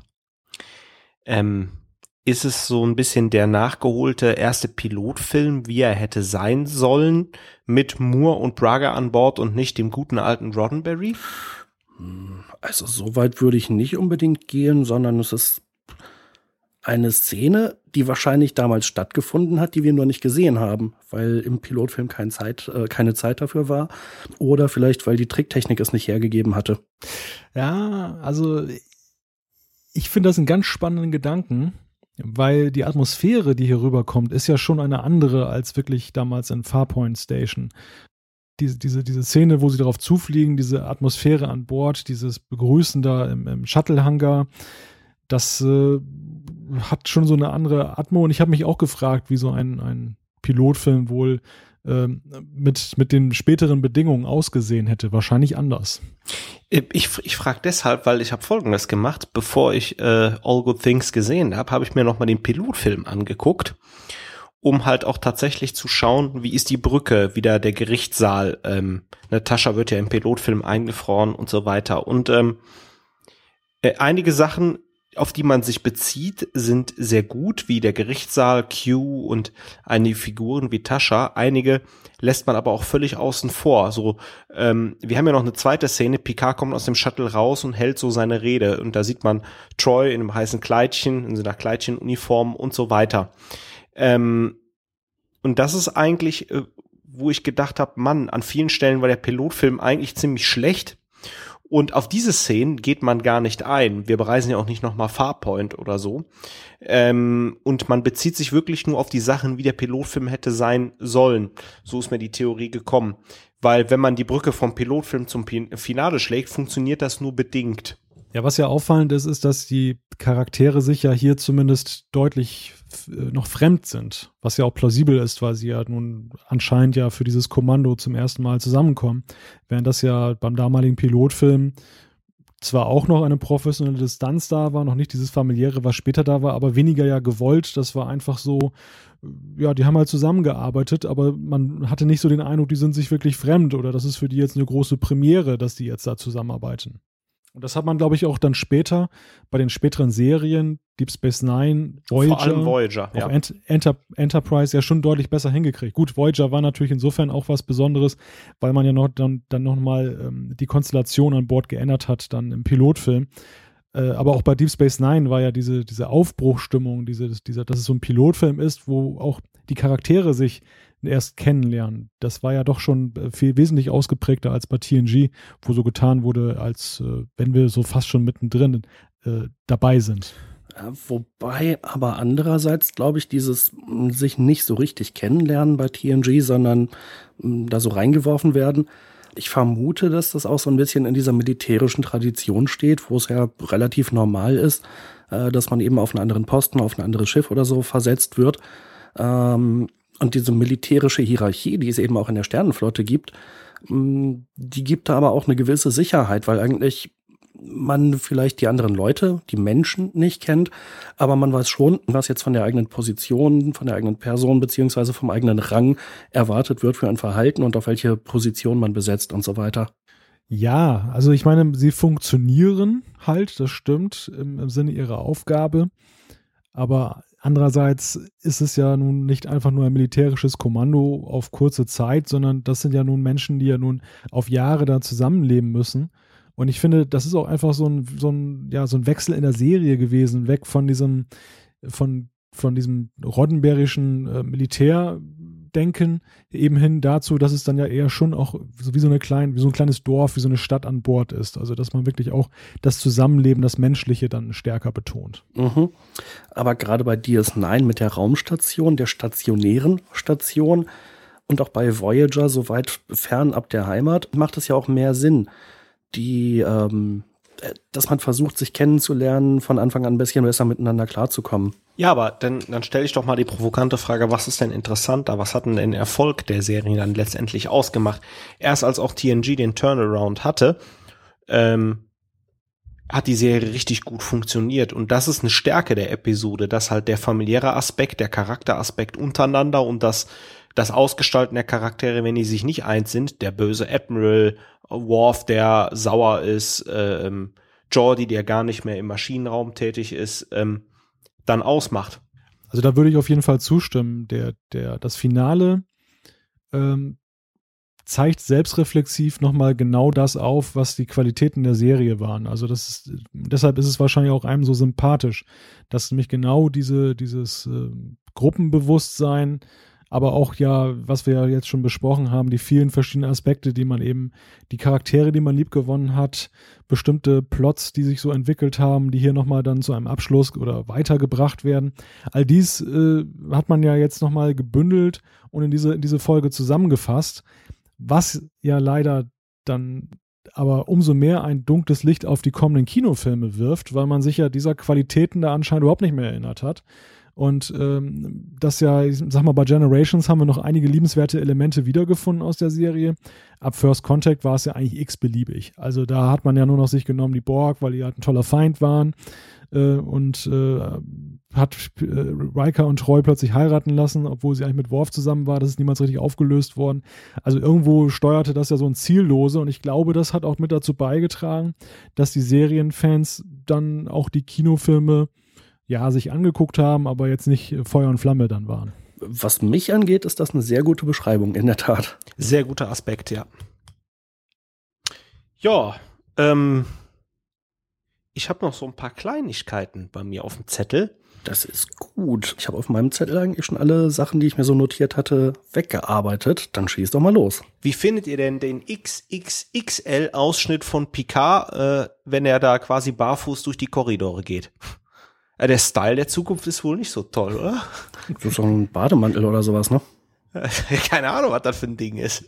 Ich finde, das sieht aus wie so ein, wie so ein Morgenmantel. Der, glaube ich, auch nicht dafür gedacht ist, dass man damit durch die Korridore watschelt. Sie, sieht auf jeden Fall ziemlich Banane aus, wenn ihr mich fragt. Aber vielleicht ist das auch so ein bisschen so eine Hommage auf diese grässlichen Freizeitoutfits, die man so in der ersten Staffel noch gesehen hat. Wo, ja. wo dann die, die, Männer immer ihr Brusthaar dann so raushängen ließen. ich, also ich sag mal, in puncto Zukunft, das war für mich nie erstrebenswert, eines Tages in so einem Schlafanzug durch die Gegend zu laufen. In der Tat. Waren das eigentlich am Ende der Serie noch dieselben äh, Kostümbildner? Haben die sich vielleicht selbst so ein bisschen auf die Schippe genommen damit? Oder waren das dann schon andere, die gesagt haben, so, boah, jetzt muss ich denen davon damals auch noch mal echt einen reinwürgen hier? ich, ich, meine, es waren die meiste Zeit bei der Serie noch die gleichen. Was ja bemerkenswert ist, ist, ist ja in der Rückschau, dass man ja selten, oder ich kann mich im Moment gar nicht daran erinnern, gesehen hat, dass mal jemand überhaupt eine Uniform an- und auszieht bei TNG. Das hätte ich mal gern gesehen. Genau, mit dem Reißverschluss hinten. Stelle ich mir schon interessant vor. und wo haben die eigentlich einen Kleiderschrank, wo dann die ganzen Uniformen drin hängen? Vor allen Dingen, wer bügelt die? Der, Replik der Replikator oder Mr. Morn. oder Mr. Mott, Mr. Mott. Mhm, genau. Ja, da, da war gerade beim Style und bei Uniformen sind. Wie findet ihr eigentlich den Style der Zukunft? Also, sie haben das ja eigentlich äh, versucht, sehr gut weiterzuentwickeln, äh, sich vorzustellen, wie sieht äh, der Stil jetzt aus, wenn man den in 15, 20, 30 Jahren zeigt. Mir hat das sehr gut gefallen. Ich finde, das war äh, ja eine konsequente Entwicklung. Ähm, sehr gut gemacht. Ich meine, ein Vorteil war natürlich, dass man so ein bisschen äh, freier war in der Frage, wie man das darstellt, weil es ja eher eine unverbindliche Zukunft ist. Also es muss ja nicht so kommen, wie es dargestellt wurde. Und dementsprechend hat man sich dann auch da hm, jetzt nicht so einen Kopf drüber machen müssen, wie es dann tatsächlich aussieht. Aber ich finde auch, also das sieht eigentlich so für den Zeitabschnitt, um den es da ja auch geht, durchaus plausibel aus, dass man jetzt nicht so ganz futuristisch in der kurzen Zeit weitergedacht hat, aber schon so ein bisschen was weiterentwickelt hat. Ich meine, gut, diese, diese äh, weiterentwickelte Enterprise da, ähm, das ist natürlich so ein bisschen schon klischeehaft. Die dritte Warp-Gondel obendrauf, dann diese, dieser Mega-Phaser da vorne dran. ja, der, der haut den Klingon aber schon direkt mal wieder ein Loch ins Dach. Das Ding hat ordentlich Dampf. ja. Dampf im Kessel. Davon würde ich abraten. Es, es ist sehr schön anzusehen, aber bei der Ungleichheit der Waffen habe ich mir nur so gedacht, warum gibt es überhaupt einen Krieg zwischen den Klingonen und der Föderation? Gute Frage. Ähm, okay, äh, vielleicht noch eine Frage an euch. Ähm, erinnert euch die Brücke der Pasteur nicht irgendwie an die, an die Brücke der Defiant? Äh, ich habe die Brücke der Pasteur als sehr groß in Erinnerung und die der Defiant als relativ klein. Insofern nicht, aber wahrscheinlich liege ich damit jetzt genau falsch, was die tatsächlich verwendeten Sets angeht. Also ich fand es bemerkenswert, dass als der Warpkern da bricht, äh, dieses riesige Schiff dann irgendwie nur eine Handvoll Leute an Bord hatte, als man die dann rüber gebeamt hat. Die wurden ja direkt auf die Brücke gebeamt, der Enterprise. Nun weiß man natürlich nicht, ob sie vielleicht noch ein paar andere woanders hin gebeamt haben, aber ich gehe mal nicht davon aus. Und das ist schon so ein bisschen kurios. Ne? Ich, ja. Gut, war vielleicht ein Transportschiff, obwohl nein, eigentlich war es ja so, ein, so, ein, so eine Art äh, Krankenschiff. Also ich gehe mal davon aus, auch so eine Art Lazarett, wo man Leute behandelt und dass man da nicht mehr Personal hat. Gut, vielleicht hat man ganz viele Hologramme vom Molodoc oder so. das wäre eine Erklärung. Äh, ansonsten äh, habe ich noch zwei Aspekte. Ähm, der eine äh, hat mit Data zu tun. Äh, in der Vergangenheit Lieutenant Junior Grade hatte ich irgendwie anders in Erinnerung. Der müsste doch Lieutenant Commander schon gewesen sein, oder? Meinst du, denen ist so ein offensichtlicher Fehler passiert? Ich meine, Jan hat das sogar in seiner Rezension geschrieben zu dieser Folge, dass das so ist. Ah, Dann habe ich das nämlich inzwischen nicht mehr auf dem Schirm. So viel zu meiner phänomenalen Gedächtnisleistung. sei, sei, dir verziehen, einmal was vergessen von tausend Aspekten. Und ähm, okay, so da, da, da ich gerade meine Liste abhake, vielleicht noch eine Bemerkung meinerseits zur HD-Fassung. Hm, ich fand die HD-Fassung wie immer sehr gut, hat mir jetzt auch nochmal beim Finale gefallen. Eine Kleinigkeit hat aber dazu geführt, dass ich sagte, Mensch, toll, es ist eine HD-Fassung, auch das sieht man. Man sieht nämlich in der Szene, in der Picard geweckt wird, den Kleber, mit dem sein Bart angeklebt äh, worden ist, auf der Pasteur. Das glänzt dann nämlich so ein bisschen, man hat ein bisschen übergepinselt und äh, man sieht genau, wie man das aufgetragen hat. Ganz interessant. Faszinierend. Das ist mir auch nicht aufgefallen. Aber ich glaube, wenn man da wenn man da genügend aufs Detail achtet, dann wird es da jede Menge Sachen gehen, äh, die man da jetzt sehen und entdecken kann, die früher einfach in der geringen Auflösung nicht aufgefallen sind. Naja, ich dachte erstmal, hä, hat aber sehr realistisch gepennt, der besabbert sich ja im Schlaf. nee, Moment, das glänzt ja da überall und dann war mir klar, das ist der Kleber. Mhm. Also von wegen Liste abarbeiten. Nach dem äh, Trackcast zur siebten Staffel waren mir noch so ein paar Sachen aufgefallen, eingefallen, äh, die ich vergessen hatte zu erwähnen äh, jetzt nicht bezogen eben auf diese Finalfolge, sondern auf die Staffel. Ähm, eine Sache, da musste ich ja wirklich sehr schmunzeln in der Folge Ronin, wo Dr. Crusher da so ein, äh, so, so ein Geistliebhaber hat oder so. Äh, da gibt's ja einen Friedhof. Auf dem Friedhof sind natürlich Grabsteine. Und auf äh, zwei dieser Grabsteine kann man also die Beschriftung sehen, wer da liegt. Der eine ist beschriftet mit Vader und der andere mit McFly. Sehr schön gemacht, ja. Ähm, meine Frage an euch, ist äh, Crusher eigentlich, wenn ich jetzt Ronan und das Finale denke, der neue Riker als Frau? Knutscht mit Picard, lässt sich bei Ronin die ganze Zeit massieren, also was geht da ab? Na, no, die hat halt ein gutes Jahr. Wie ein guter Wein mit den Jahren immer besser. Hm. Vielleicht darf ich noch mal kurz aus äh, Jans äh, Review Ritz äh, zitieren. Ein kleiner Fehler ist der Kostümabteilung allerdings bei Datas Uniform in der Vergangenheit unterlaufen. Fälschlicherweise trägt Data nur zwei Rangpins, einen vollen, einen halben, was einem Second Lieutenant entsprechen müsste, also zum Beispiel Worfs Rang zu Beginn der Serie. Tatsächlich war Data von Anfang an Lieutenant Commander und wird hier auch von Picard korrekt als Commander angesprochen. Daher müsste er drei Pins tragen, zwei volle, einen halben. Aha. Da habe ich aber damals gut aufgepasst. Nee, äh, du hast da auch darunter geschrieben. Vielen Dank an unsere Leserin Michaela S. für diesen Hinweis. da hat aber Michaela gut aufgepasst. ja, in der Tat, vielen Dank. Haben wir das äh, Restlose auch nochmal. Deswegen konntest du auch nicht daran erinnern, ja. Wahrscheinlich, genau. Eine Sache war mir noch zur siebten Staffel aufgefallen. Ähm, und zwar in den Extras haben einige der Autoren, glaube ich, gesagt, dass sie versucht haben, in der siebten Staffel Handlungsstränge abzuschließen und ja, lose Enden zu vermeiden. Äh, was ich mich dann gefragt habe, ist, warum haben sie dann eigentlich so viele neue Handlungsstränge noch aufgemacht? Wie zum Beispiel diese Geschichte mit Worf und Diana, die dann irgendwie nicht fortgeführt wird. Ähm, aber auch andere Handlungsstränge, äh, die eigentlich nicht zu einem Abschluss gebracht werden. Zum Beispiel? Jetzt muss ich gerade überlegen, die Geschichte mit äh, Schwester Ogawa, die dann äh, ihren Freund hat und schwanger ist, aber auch das, weiß nicht, in den Filmen ist sie dann irgendwie, äh, wurde sie, glaube ich, immer befördert, aber was ansonsten mit äh, ihrem Leben ist, weiß ich nicht so genau. Ähm, also äh, es gibt halt einfach, ja, Geschichten, die neu aufgemacht werden. Jetzt muss ich gerade noch mal gucken, ob mir da noch äh, schöne Beispiele einfallen. Ähm, ja, neue Intelligenz beispielsweise, wo die Enterprise irgendwie ein neues Leben, eine neue Intelligenz hervorbringt. Da kommt dann dieses komische Licht, was da irgendwie erschaffen wird und das schwört dann davon und wird nie wieder erwähnt.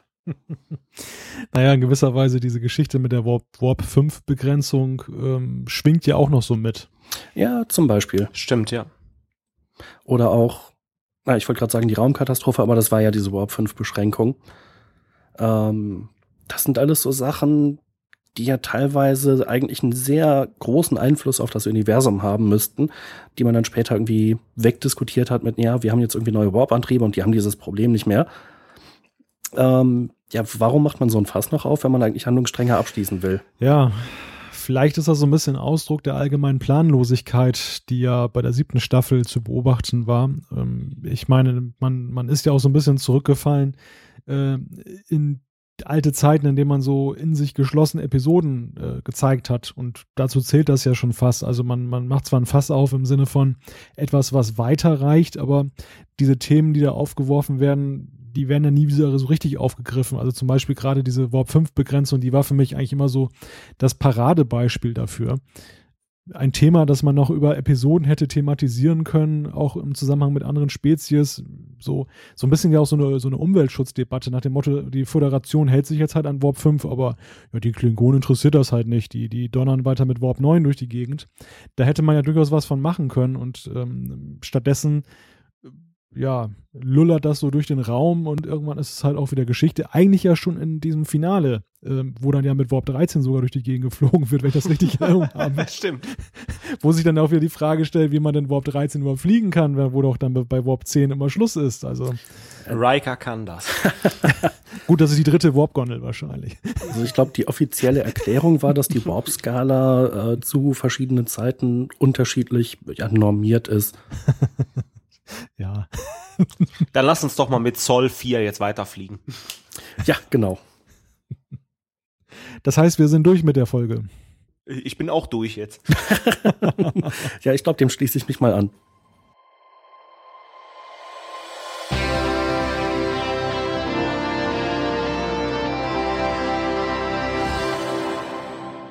Dann machen wir einen Haken unter alle guten Dinge.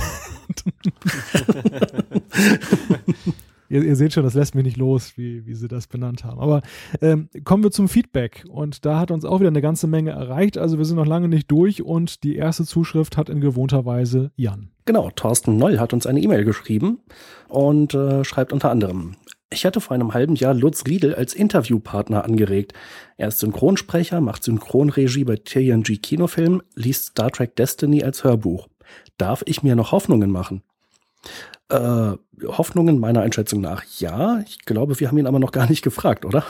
Nein. ähm, ich würde das mal umdeuten als gutes Zeichen, dass wir nämlich so viele Themen haben, dass wir diesen sehr vielversprechenden möglichen Gast ähm, noch gar nicht gefragt haben, sondern äh, ja, kommt dann möglicherweise, wenn uns die Themen ausgehen. Na Moment, das wäre jetzt sehr unschön für den Gast, äh, diese Formulierung. Ähm, nein, wenn es einfach besser passt.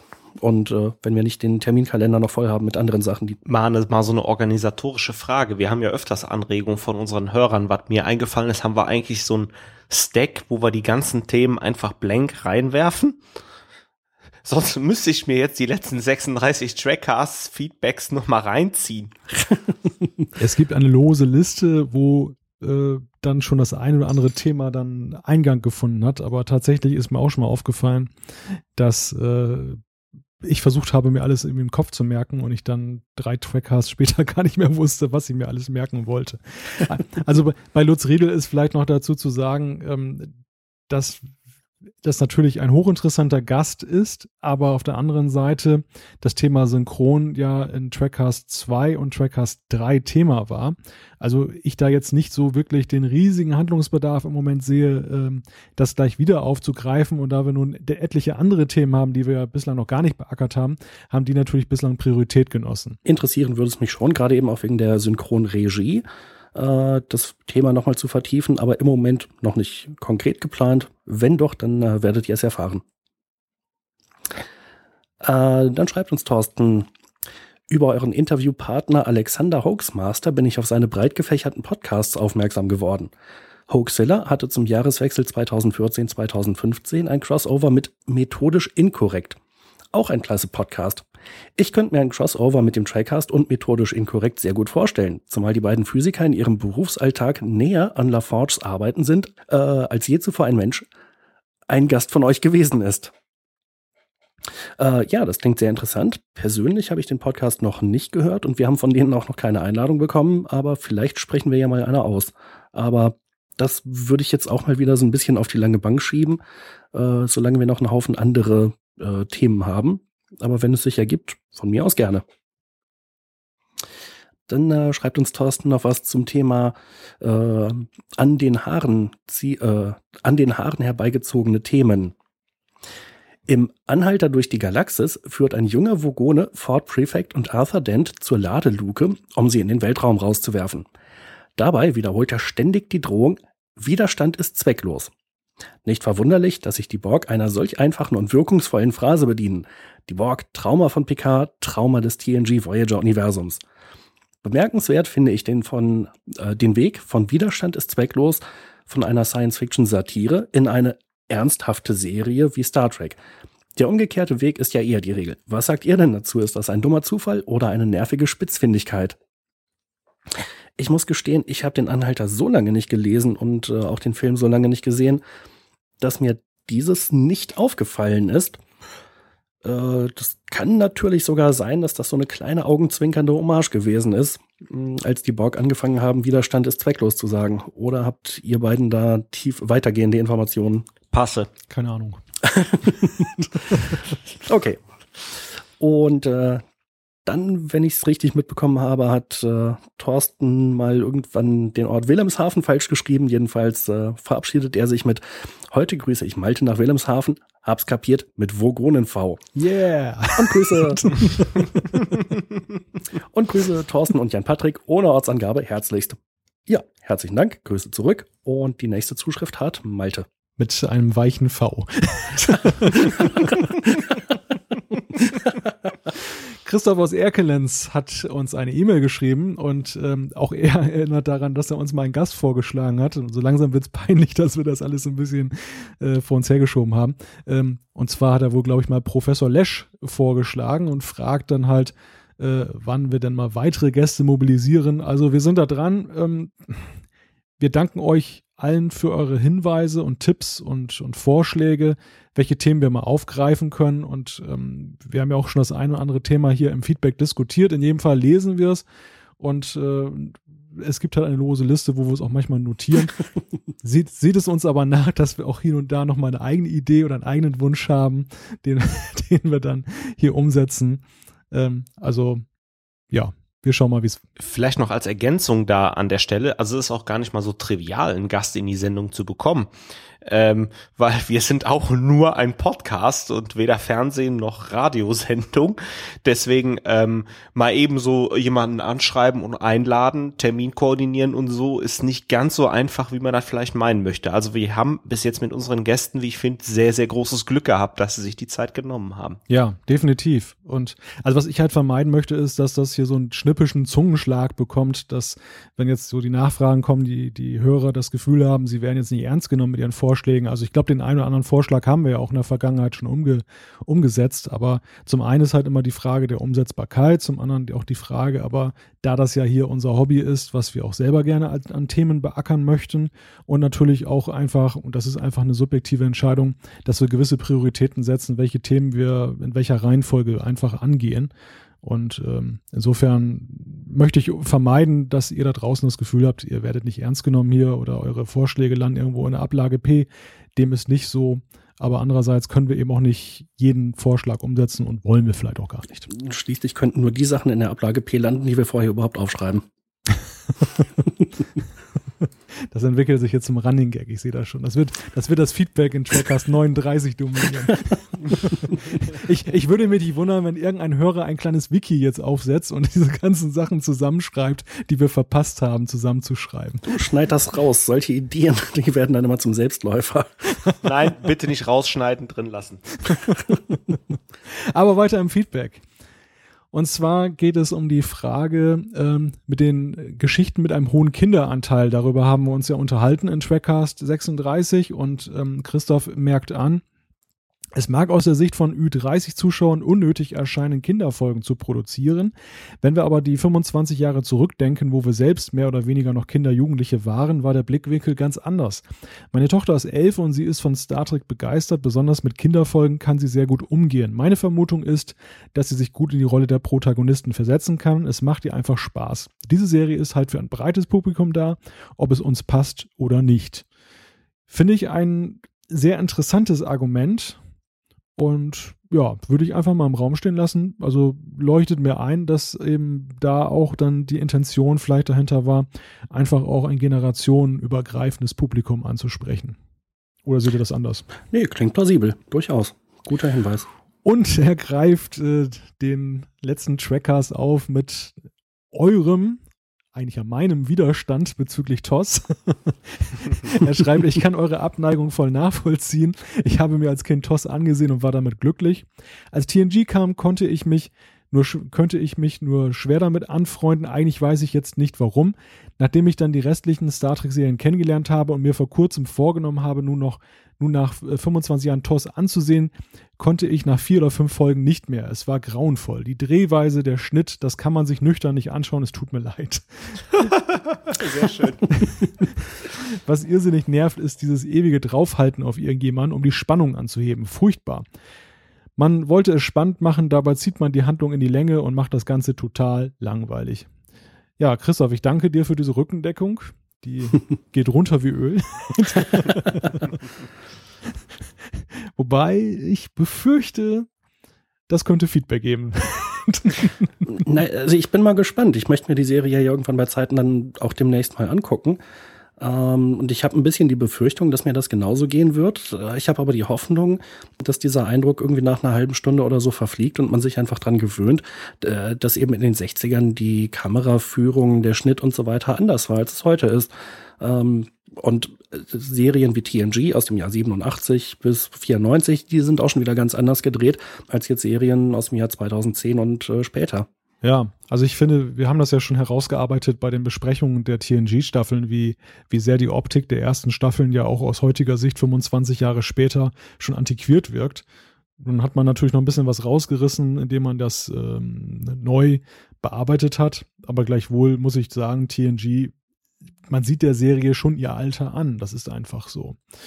Und insofern ist das natürlich mit TOS nicht verwunderlich. Das liegt noch viel weiter zurück und da waren Serien halt noch ganz anders konzipiert. Aber das sollten wir tatsächlich vielleicht vertiefen, wenn wir dann TOS mal angehen. Und ich gebe jetzt weiter an Thorsten.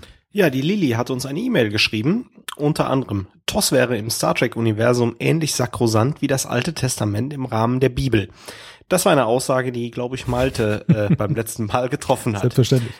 Das trifft allerdings nicht zu, denn im Neuen Testament wird mehrfach darauf hingewiesen, dass Aussagen des Alten Testaments keine Gültigkeit mehr besitzen. Malte, den Pass äh, gebe ich dir jetzt mal. Ja, nee, vollkommen zutreffend. Also mir ist das äh, beim ich glaube, mir ist das sogar schon eingefallen, als ich den Satz gesagt habe, aber ich habe dann so gehofft, dass unsere Hörer nicht bibelfest sind und dementsprechend nichts merken. aber es ist tatsächlich richtig. Ähm, das war ein, war ein bescheidenes Beispiel mit dem Alten Testament, weil das wirklich so für sich steht und ähm, dann die, die späteren Passagen, soweit ich das als nicht ganz so religiöser Mensch weiß, dann irgendwo ähm, sich da ein bisschen von distanziert haben. Nichtsdestotrotz, ich meinte das ja auch nur im übertragenen Sinne, dass dass, weil das eine da ist, man nicht das andere automatisch mögen muss.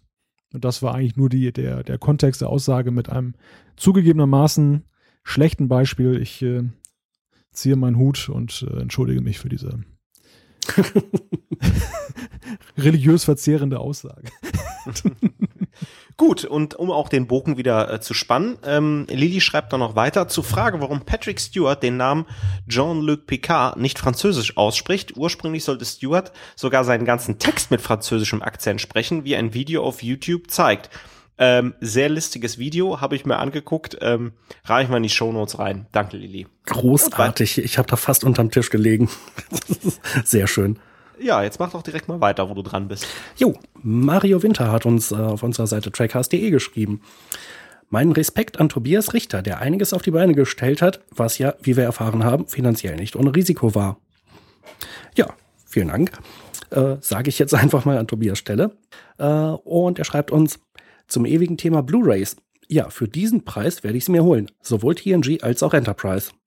Äh, das bezieht sich jetzt natürlich auf die äh, Information, dass eben Blu-ray-Komplettboxen zu deutlich günstigeren Preisen rausgekommen sind, als sie das vorher waren. Und dann geht es noch um das Thema Modelle.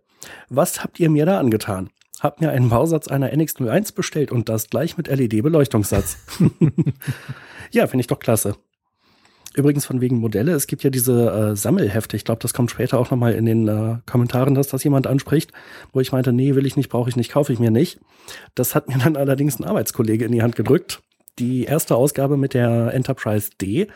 Und äh, die ziert jetzt also hier mein äh, äh, Fernsehregal äh, und äh, verschönert dann noch ein wenig die DVDs. So schnell kann das gehen. Ja, ich habe allerdings nicht vor und ich glaube, er hat es auch nicht vor, äh, den kompletten Rest dieser Sammelausgaben dann noch zuzulegen.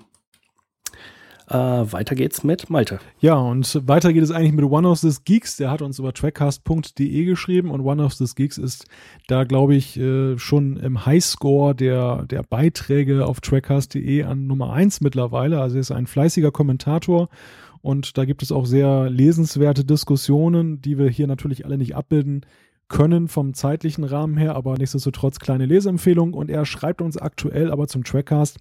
Also ich fände es schon interessant, wenn ihr euch demnächst in den Trackcasts den Blu-ray-Boxen der Originalserie zuwenden würdet, auch angesichts der Tatsache, dass im nächsten Jahr Star Trek 50 wird und ihr bis dahin sicher alle drei Staffeln abgehandelt haben werdet, Fragezeichen. Das klingt schon so ein bisschen verdeckt nach einer Aufforderung. Man könnte den Eindruck haben. Widerspenstig wie ich bin, versuche ich natürlich solchen Aufforderungen nicht Folge zu leisten.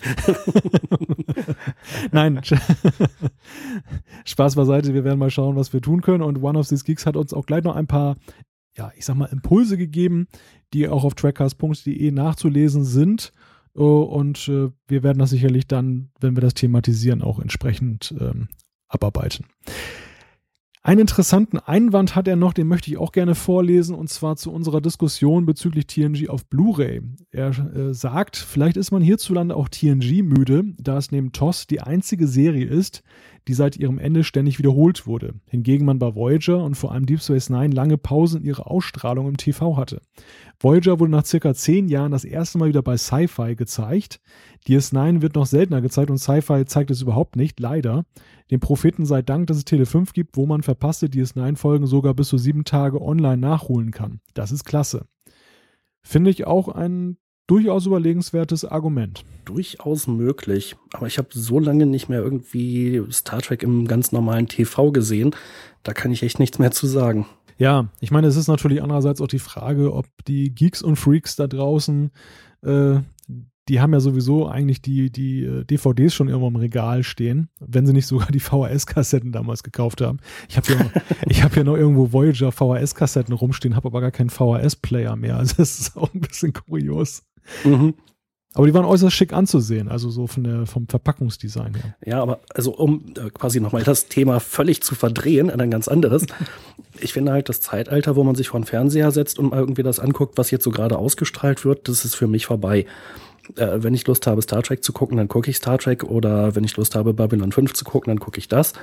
Ähm, und ja, was da jetzt von welchem Sender ausgestrahlt wird, da kann ich kann ich mir schwer vorstellen, dass es so viele Leute gibt, die sagen, öh, schon wieder TNG, habe ich keinen Bock mehr drauf. Also vollkommene Zustimmung, wobei äh, One of the, the Geeks ja äh, letzten Endes das auch eher auf die Vergangenheit bezieht. Und da war es ja tatsächlich so, dass ja auch noch im Zeitalter, wo die meisten Menschen noch linear geguckt haben, äh, die Serien ja schon sträflich vernachlässigt wurden, Deep Space Nine und Voyager. Und wir haben ja auch schon festgestellt, dass ja auch in der neuen schönen Online-Welt, also bei den Streaming-Angeboten, das hast du ja vorhin selber gesagt, Star Trek ja auch ein bisschen zu kurz kommt. Also ich wüsste zum Beispiel aktuell auch gar nicht, wo ich jetzt DS9 herbekommen sollte äh, im Online-Streaming. Voyager gibt es ja bei Amazon Prime ja, aber letzten Endes dafür, dass das Serien sind, die ja nun schon so ein bisschen in die Jahre gekommen sind, andere Serien, die äh, ähnlich alt sind, laufen teilweise bei mehreren Streaming-Diensten gleichzeitig. Also die kann man auch bei Netflix und bei Watch Ever und sonst wo sehen. Finde ich das schon ein bisschen dürftig eigentlich, wie Star Trek da repräsentiert wird. Absolut. Äh, ich habe gerade mal bei diesem Dienst werstream.es recherchiert. Da steht tatsächlich, dass Deep Space Nine aktuell bei keinem Video-on-Demand-Anbieter verfügbar ist. Jedenfalls bei keinem von denen, die die im Blick haben. Und das sind, soweit ich weiß, jedenfalls alle Großen, die auf dem deutschen Markt aktiv sind. Das ist also wirklich ein Trauerspiel, was das angeht. Eine Schande ist das. Absolut. Ausrufezeichen. So. Weiter mit Thorsten. Ja, ich weiß nicht, ob er jetzt darauf einsteigen soll. Ich lasse es mal lieber und mach mit dem Feedback weiter. Äh, Spock hat uns äh, eine Nachricht bei trackers.de ähm, hinterlassen. Unter anderem ist eine längere Zuschrift. Ich gehe nur punktuell auf ein paar Sachen ein. Könnt ihr gerne online nachlesen. Mir ist in dieser Folge wieder einmal aufgefallen, dass ihr Janeways Namen, sobald er auch nur genannt wird, mit Kaffee assoziiert. Ja, ist reflexartig, oder? Selbstverständlich ist sie die berühmteste Kaffeetrinkerin in allen Star Trek-Serien, doch sie ist keineswegs die einzige Kaffeesüchtige im Star Trek-Universum. Kirk trinkt während der Originalserie andauernd Kaffee, was ihm in der Folge Wink of an Eye um ein Haar zum Verhängnis geworden wäre. McCoy schüttet sich in Star Trek 6 ebenfalls mit dem widerlichen Zeug zu. Cisco ist nach Raktagino, soweit ich das bisher feststellen konnte, genauso süchtig wie Janeway nach Kaffee, schwarz. Und selbst Odo versucht in Trials and Tribulations klingonischen Kaffee zu bestellen. Ja, danke auf jeden Fall für den Wink mit dem Zaunpfahl. Ähm, ja, warum, wir immer darauf kommen, dass Janeway Kaffee trinkt. Wahrscheinlich hat uns Picard dazu veranlasst, ein Getränk immer mit einem mit einer Figur zu verbinden und äh, ja, Janeway tut's halt eben gerne. Also danke auf jeden Fall für den Aspekt.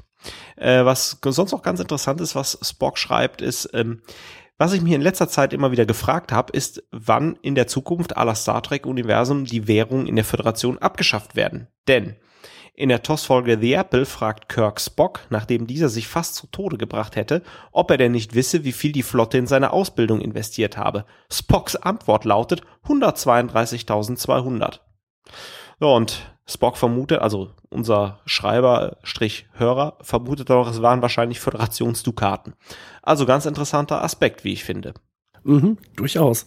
Aber so eine, so eine wirklich genaue Antwort, das hatte man sich ja mal von Enterprise erhofft dass die Serie vielleicht mal drauf eingehen würde, wann wird Geld abgeschafft äh, und wie wird dieser Schritt vollzogen. Mir fiel gerade noch ein, wir könnten ja irgendwann mal in einer Frag den Trackcast-Episode mal die einzelnen Charaktere durchgehen, äh, wen wir mit welchem äh, Getränk in Verbindung bringen. Also gerade bei denjenigen, bei denen das jetzt nicht so offenkundig ist oder so offensichtlich ist wie bei Janeway, wäre das ja mal ganz spannend. Zum Beispiel Cass. die trinkt nur stilles Mineralwasser. Ich hätte jetzt auf Fanta getippt. L langweiliger geht's nicht. Und Seven of Nine? Die trinkt Motoröl.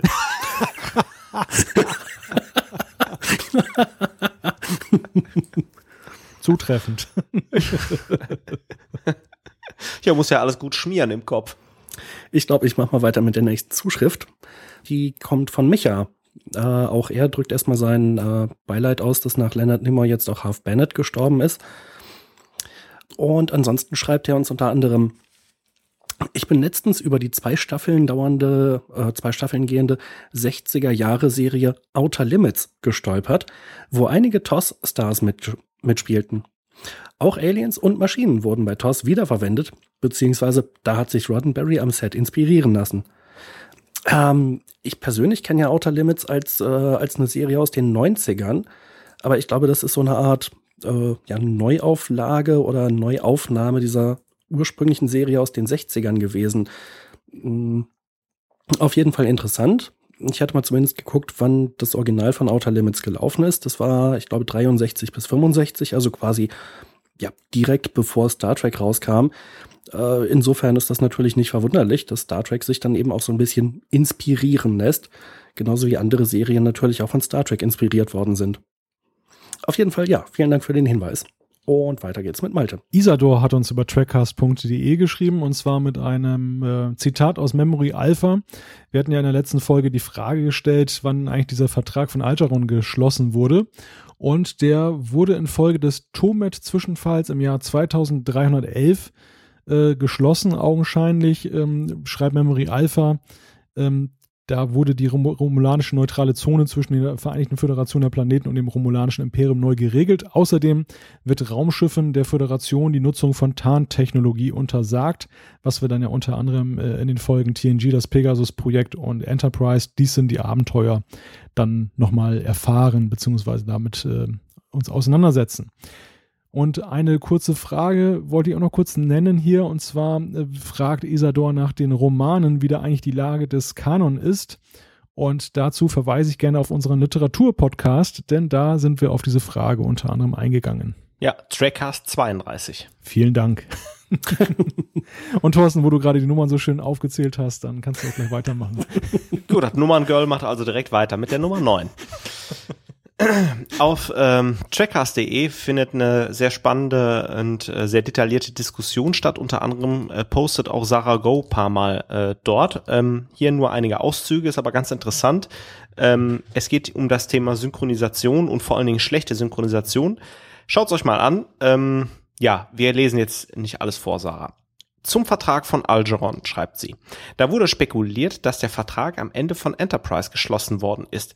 Das kann aber eigentlich gar nicht sein. In TOS begegnet man der Tarnung eigentlich zum ersten Mal. Ähm, in Klammern schreibt sie, ich weiß, dass die Romulaner sich auch in der zweiten Staffel von Enterprise enttarnen in das Minenfeld. Hier besteht aber ein Widerspruch, genau wie beim Auftritt der Ferengi in Enterprise. In der Folge Spock unter Verdacht begegnet man das erste Mal einem sogenannten Unsichtbarkeitsschirm der Romulaner. Man sieht das romulanische Schiff nicht, kann es aber die gesamte äh, Folge hinweg mit den Sensoren verfolgen. Erst in die unsichtbare Falle haben die Romulaner eine Tarnvorrichtung, die sowohl optisch unsichtbar macht, als auch die Sensoren täuscht. Ja, äh, danke auf jeden Fall nochmal für den Hinweis hier. Ähm, ich finde ganz interessant, dass den ein oder anderen Zuhörer hier äh, die Tarnvorrichtung, Vertrag von Algeron und halt die Zusammenhänge da nochmal zur Diskussion und zum Nachdenken angeregt haben. Wir stappen da nach Luft im Hintergrund. Ja, auf jeden Fall. Gut, dann äh, Jan, mach doch mal weiter. Genau, der Explikator hat uns eine Mail geschrieben. Als Trekkie der quasi ersten Stunde, jedenfalls bezogen auf Deutschland, habe ich in meinem Podcast in zehn Minuten mal die Frauenquoten und die Rolle der Frau in den Serien überflogen. Vielleicht gefällt euch das ja oder ist gar ein Thema in eurem Männerclub, den ich natürlich auch höre. Ähm, wir haben das Thema ja durchaus schon mal angesprochen, wie ich hier zu unserer Verteidigung mindestens sagen möchte, äh, im Trackcast Star Trek und die Frauen. Thorsten wird bestimmt sagen können, welche Ausgabe das war. Es müsste die Nummer 11 gewesen sein. Okay. äh, ich habe mir aber auch die, äh, den Podcast vom Explikator angehört und äh, er hat das auch nochmal sehr schön und detailliert dargelegt. Ähm, ja, die Frauenquote, wie hoch die eigentlich ist, in welchen Serien und äh, wann sie dann wieder sinkt. Äh, durchaus sehr interessante Sache und ja, geht eben so zehn Minütchen, kann man sich durchaus fix mal durchhören. Und weiter geht's mit äh, Malte. Jens hat uns via E-Mail geschrieben mit, äh, mit der Frage, könnt ihr was über das Fanprojekt Star Trek Renegades im nächsten Trackcast berichten? Antwort, nein. Danke. Nein, Spaß beiseite. Wieso? Ich will da nicht drüber berichten. Ja, ich meine, er, er liefert selber ein paar Links mit, äh, unter anderem auf die offizielle Star Trek Renegades Seite. Insofern glaube ich, werden wir Jens nichts Neues erzählen können über Renegades. Nur so viel, ähm, der Film soll oder das Projekt äh, soll Premiere feiern auf der nächsten FedCon hier in Deutschland. Und das ist ja dieses Projekt, wo ja auch Walter König und ähm, Tuvok-Darsteller Tim Russ äh, mit dabei sind oder nicht nur mit dabei, sondern wohl auch treibende Kräfte. Und ähm, letzte Neuigkeit ist irgendwie, dass die CBS das Ganze mal vorführen wollen und hoffen dann auf den offiziellen Segen. Ich bin mal gespannt, was dabei rauskommt. Ich glaube, Jens wollte uns ein bisschen ermuntern, dass wir einfach mal das Projekt hier ansprechen und wir mal berichten, dass es das gibt. Wobei ich glaube, wir hatten das auch beim letzten Mal ja auch bei Tobias Richter erwähnt. Jetzt ist es nochmal erwähnt und ja, hier geht die Klappe zu. Es sei denn, Jan möchte noch was dazu sagen. Ja, die haben ja schon mal, einen, äh, also die Macher dahinter haben äh, schon mal so einen Fan, einen Fanfilm gemacht äh, mit dem Titel Of Gods and Men, wenn ich mich jetzt gerade nicht täusche. Den hatte ich witzigerweise gerade vor einer Woche gesehen und äh, den finde ich inhaltlich sogar sehr, sehr cool gemacht. Nur die na, verschiedene technische Aspekte äh, sind da durchaus eine harte Kost, wo wir vorhin auch das Thema hatten, dass bei der Classic-Serie so Einstellungen manchmal fürchterlich langgezogen sind. Ähm, auch da ähm, das ist jetzt auch schon ein paar Jährchen her, dass der gedreht wurde. Allerdings die Trailer von Star Trek Renegades, äh, halt wie gesagt dieselben Macher im Wesentlichen, äh, die sehen ziemlich vielversprechend aus. Klingt sehr spannend. Aber ansonsten kann ich auch nur sagen, dass ich da sehr wenig auf dem Laufenden bin und wenig Überblick habe. Insofern, wenn es große Neuigkeiten gibt, das wäre total cool, wenn ihr uns einfach darauf hinweist, äh, per E-Mail, Kommentar oder so, dann äh, werden wir die News hier gerne verbreiten. Okay, dann äh, mache ich dann mal weiter. Der Oliver hat bei Facebook gepostet. Hallo ihr drei von der Antimaterie-Tankstelle. Äh, sehr schön. Sehr schöne Ansprache, ähm, musste ich auch schmunzeln. So, unter anderem für alle, die sich wie auch äh, ich die Raumschiffsammlung zugelegt haben, die es im Moment, äh, die es momentan im Laden zu kaufen gibt. Bei Facebook gibt's die Gruppe Star Trek Raumschiffsammlung und dort habe ich mal Werbung für euch gemacht. Ja, Oliver, herzlichen Dank, da freuen wir uns. Und weiter macht Jan. Genau, mit einer Zuschrift, die gestern noch reingekommen ist. Bert hat uns geschrieben. Danke, war mal wieder ein sehr interessanter Gast. Auch die Einblicke in die Visual Effect Welt äh, waren sehr spannend. Hoffe, ihr besprecht bald auch mal wieder Voyager. Also dazu kann ich nur sagen, ich würde total gerne Voyager in HD auf Blu-ray besprechen, aber da fehlen uns Hinweis mit dem Zaunfall. CBS, falls ihr uns zuhört. Genau, bitte mitschreiben. genau. Und übrigens auch Deep Space Nine, falls wir es noch nicht angesprochen haben sollten. Wäre total geil. Ja, Ticket ist offen. genau. Schon mal drei potenzielle Käufer hier.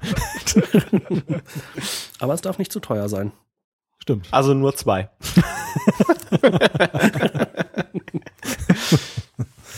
Und damit müssten wir das Feedback fast jetzt, glaube ich, zumachen können. Ja, so ist es. Ähm, vielleicht noch ähm, ein Aspekt aus der Zuschrift, die, die Thorsten gerade vorgelesen hat, ähm, was ich ganz äh, beeindruckend mal wieder fand. Und zwar, Oliver hat uns nämlich geschrieben, dass er erst bei Trackcast Nummer 36, also vor zwei Folgen eingestiegen ist und innerhalb eines Monats alle Folgen gehört hat des Trackcasts, um ja auf dem Laufenden zu sein. Und das äh, finde ich immer wieder beeindruckend. Ich meine, noch sind wir im Bereich, wo man das schaffen kann. Ich bin mal gespannt, wenn wir Folge 144 erreicht haben und dann so ein Quereinsteiger kommt, ob der das noch schafft, aber oder äh, die Kraft hat, das zu machen. Nichtsdestotrotz finde ich das eine beachtliche Leistung und ein großes Kompliment. Herzlichen Dank. Ja, ich finde das total hardcore. Also ich mache sowas nur mit äh, irgendwie Serien beispielsweise die mich richtig mitreißt. Insofern sehe ich das als sehr großes Kompliment, dass wir da offensichtlich so lange auch fesselnde Unterhaltung liefern konnten. Die Frage, die ich mir gerade stelle, ist, in welcher Reihenfolge Oliver das gehört hat. Vorwärts das, oder rückwärts? Das würde mich auch mal interessieren, weil ja auch die Qualitätsunterschiede, also jetzt natürlich nicht inhaltlich, das war ja immer brillant, aber. genau. die Tontechnik war ja am Anfang, hm, sagen wir es mal so, verbesserungswürdig. Störung, Störung. ja. Damit erübrigt sich, glaube ich, auch schon die Frage, ob noch irgendjemand was hinzuzufügen hat. Keine weiteren Fragen neuer Ehren. Ich glaube, wir haben heute mal wieder alles erschöpfend und in gesamter epischer Breite diskutiert. Bis auf die Sachen natürlich, die wir alle vergessen haben und nächstes Mal nachholen. wir haben alle Hörer hinreichend erschöpft. Auch das. Ja, gut, dann war dies der 38. Trackcast. Wenn ihr uns schreiben möchtet, schickt uns eine E-Mail an post.trackcast.de. Ihr wisst das ja selber, ihr macht das ja ständig. Insofern brauche ich euch das fast gar nicht mehr sagen. Klickt auf den Gefällt mir-Button bei Facebook. Das haben übrigens aktuell 500 Leute getan. Dafür auch herzlichen Dank. Also auch da äh, ein Quell steter Freude. Ja, klasse, herzlichen Dank. Folgt uns auf Twitter.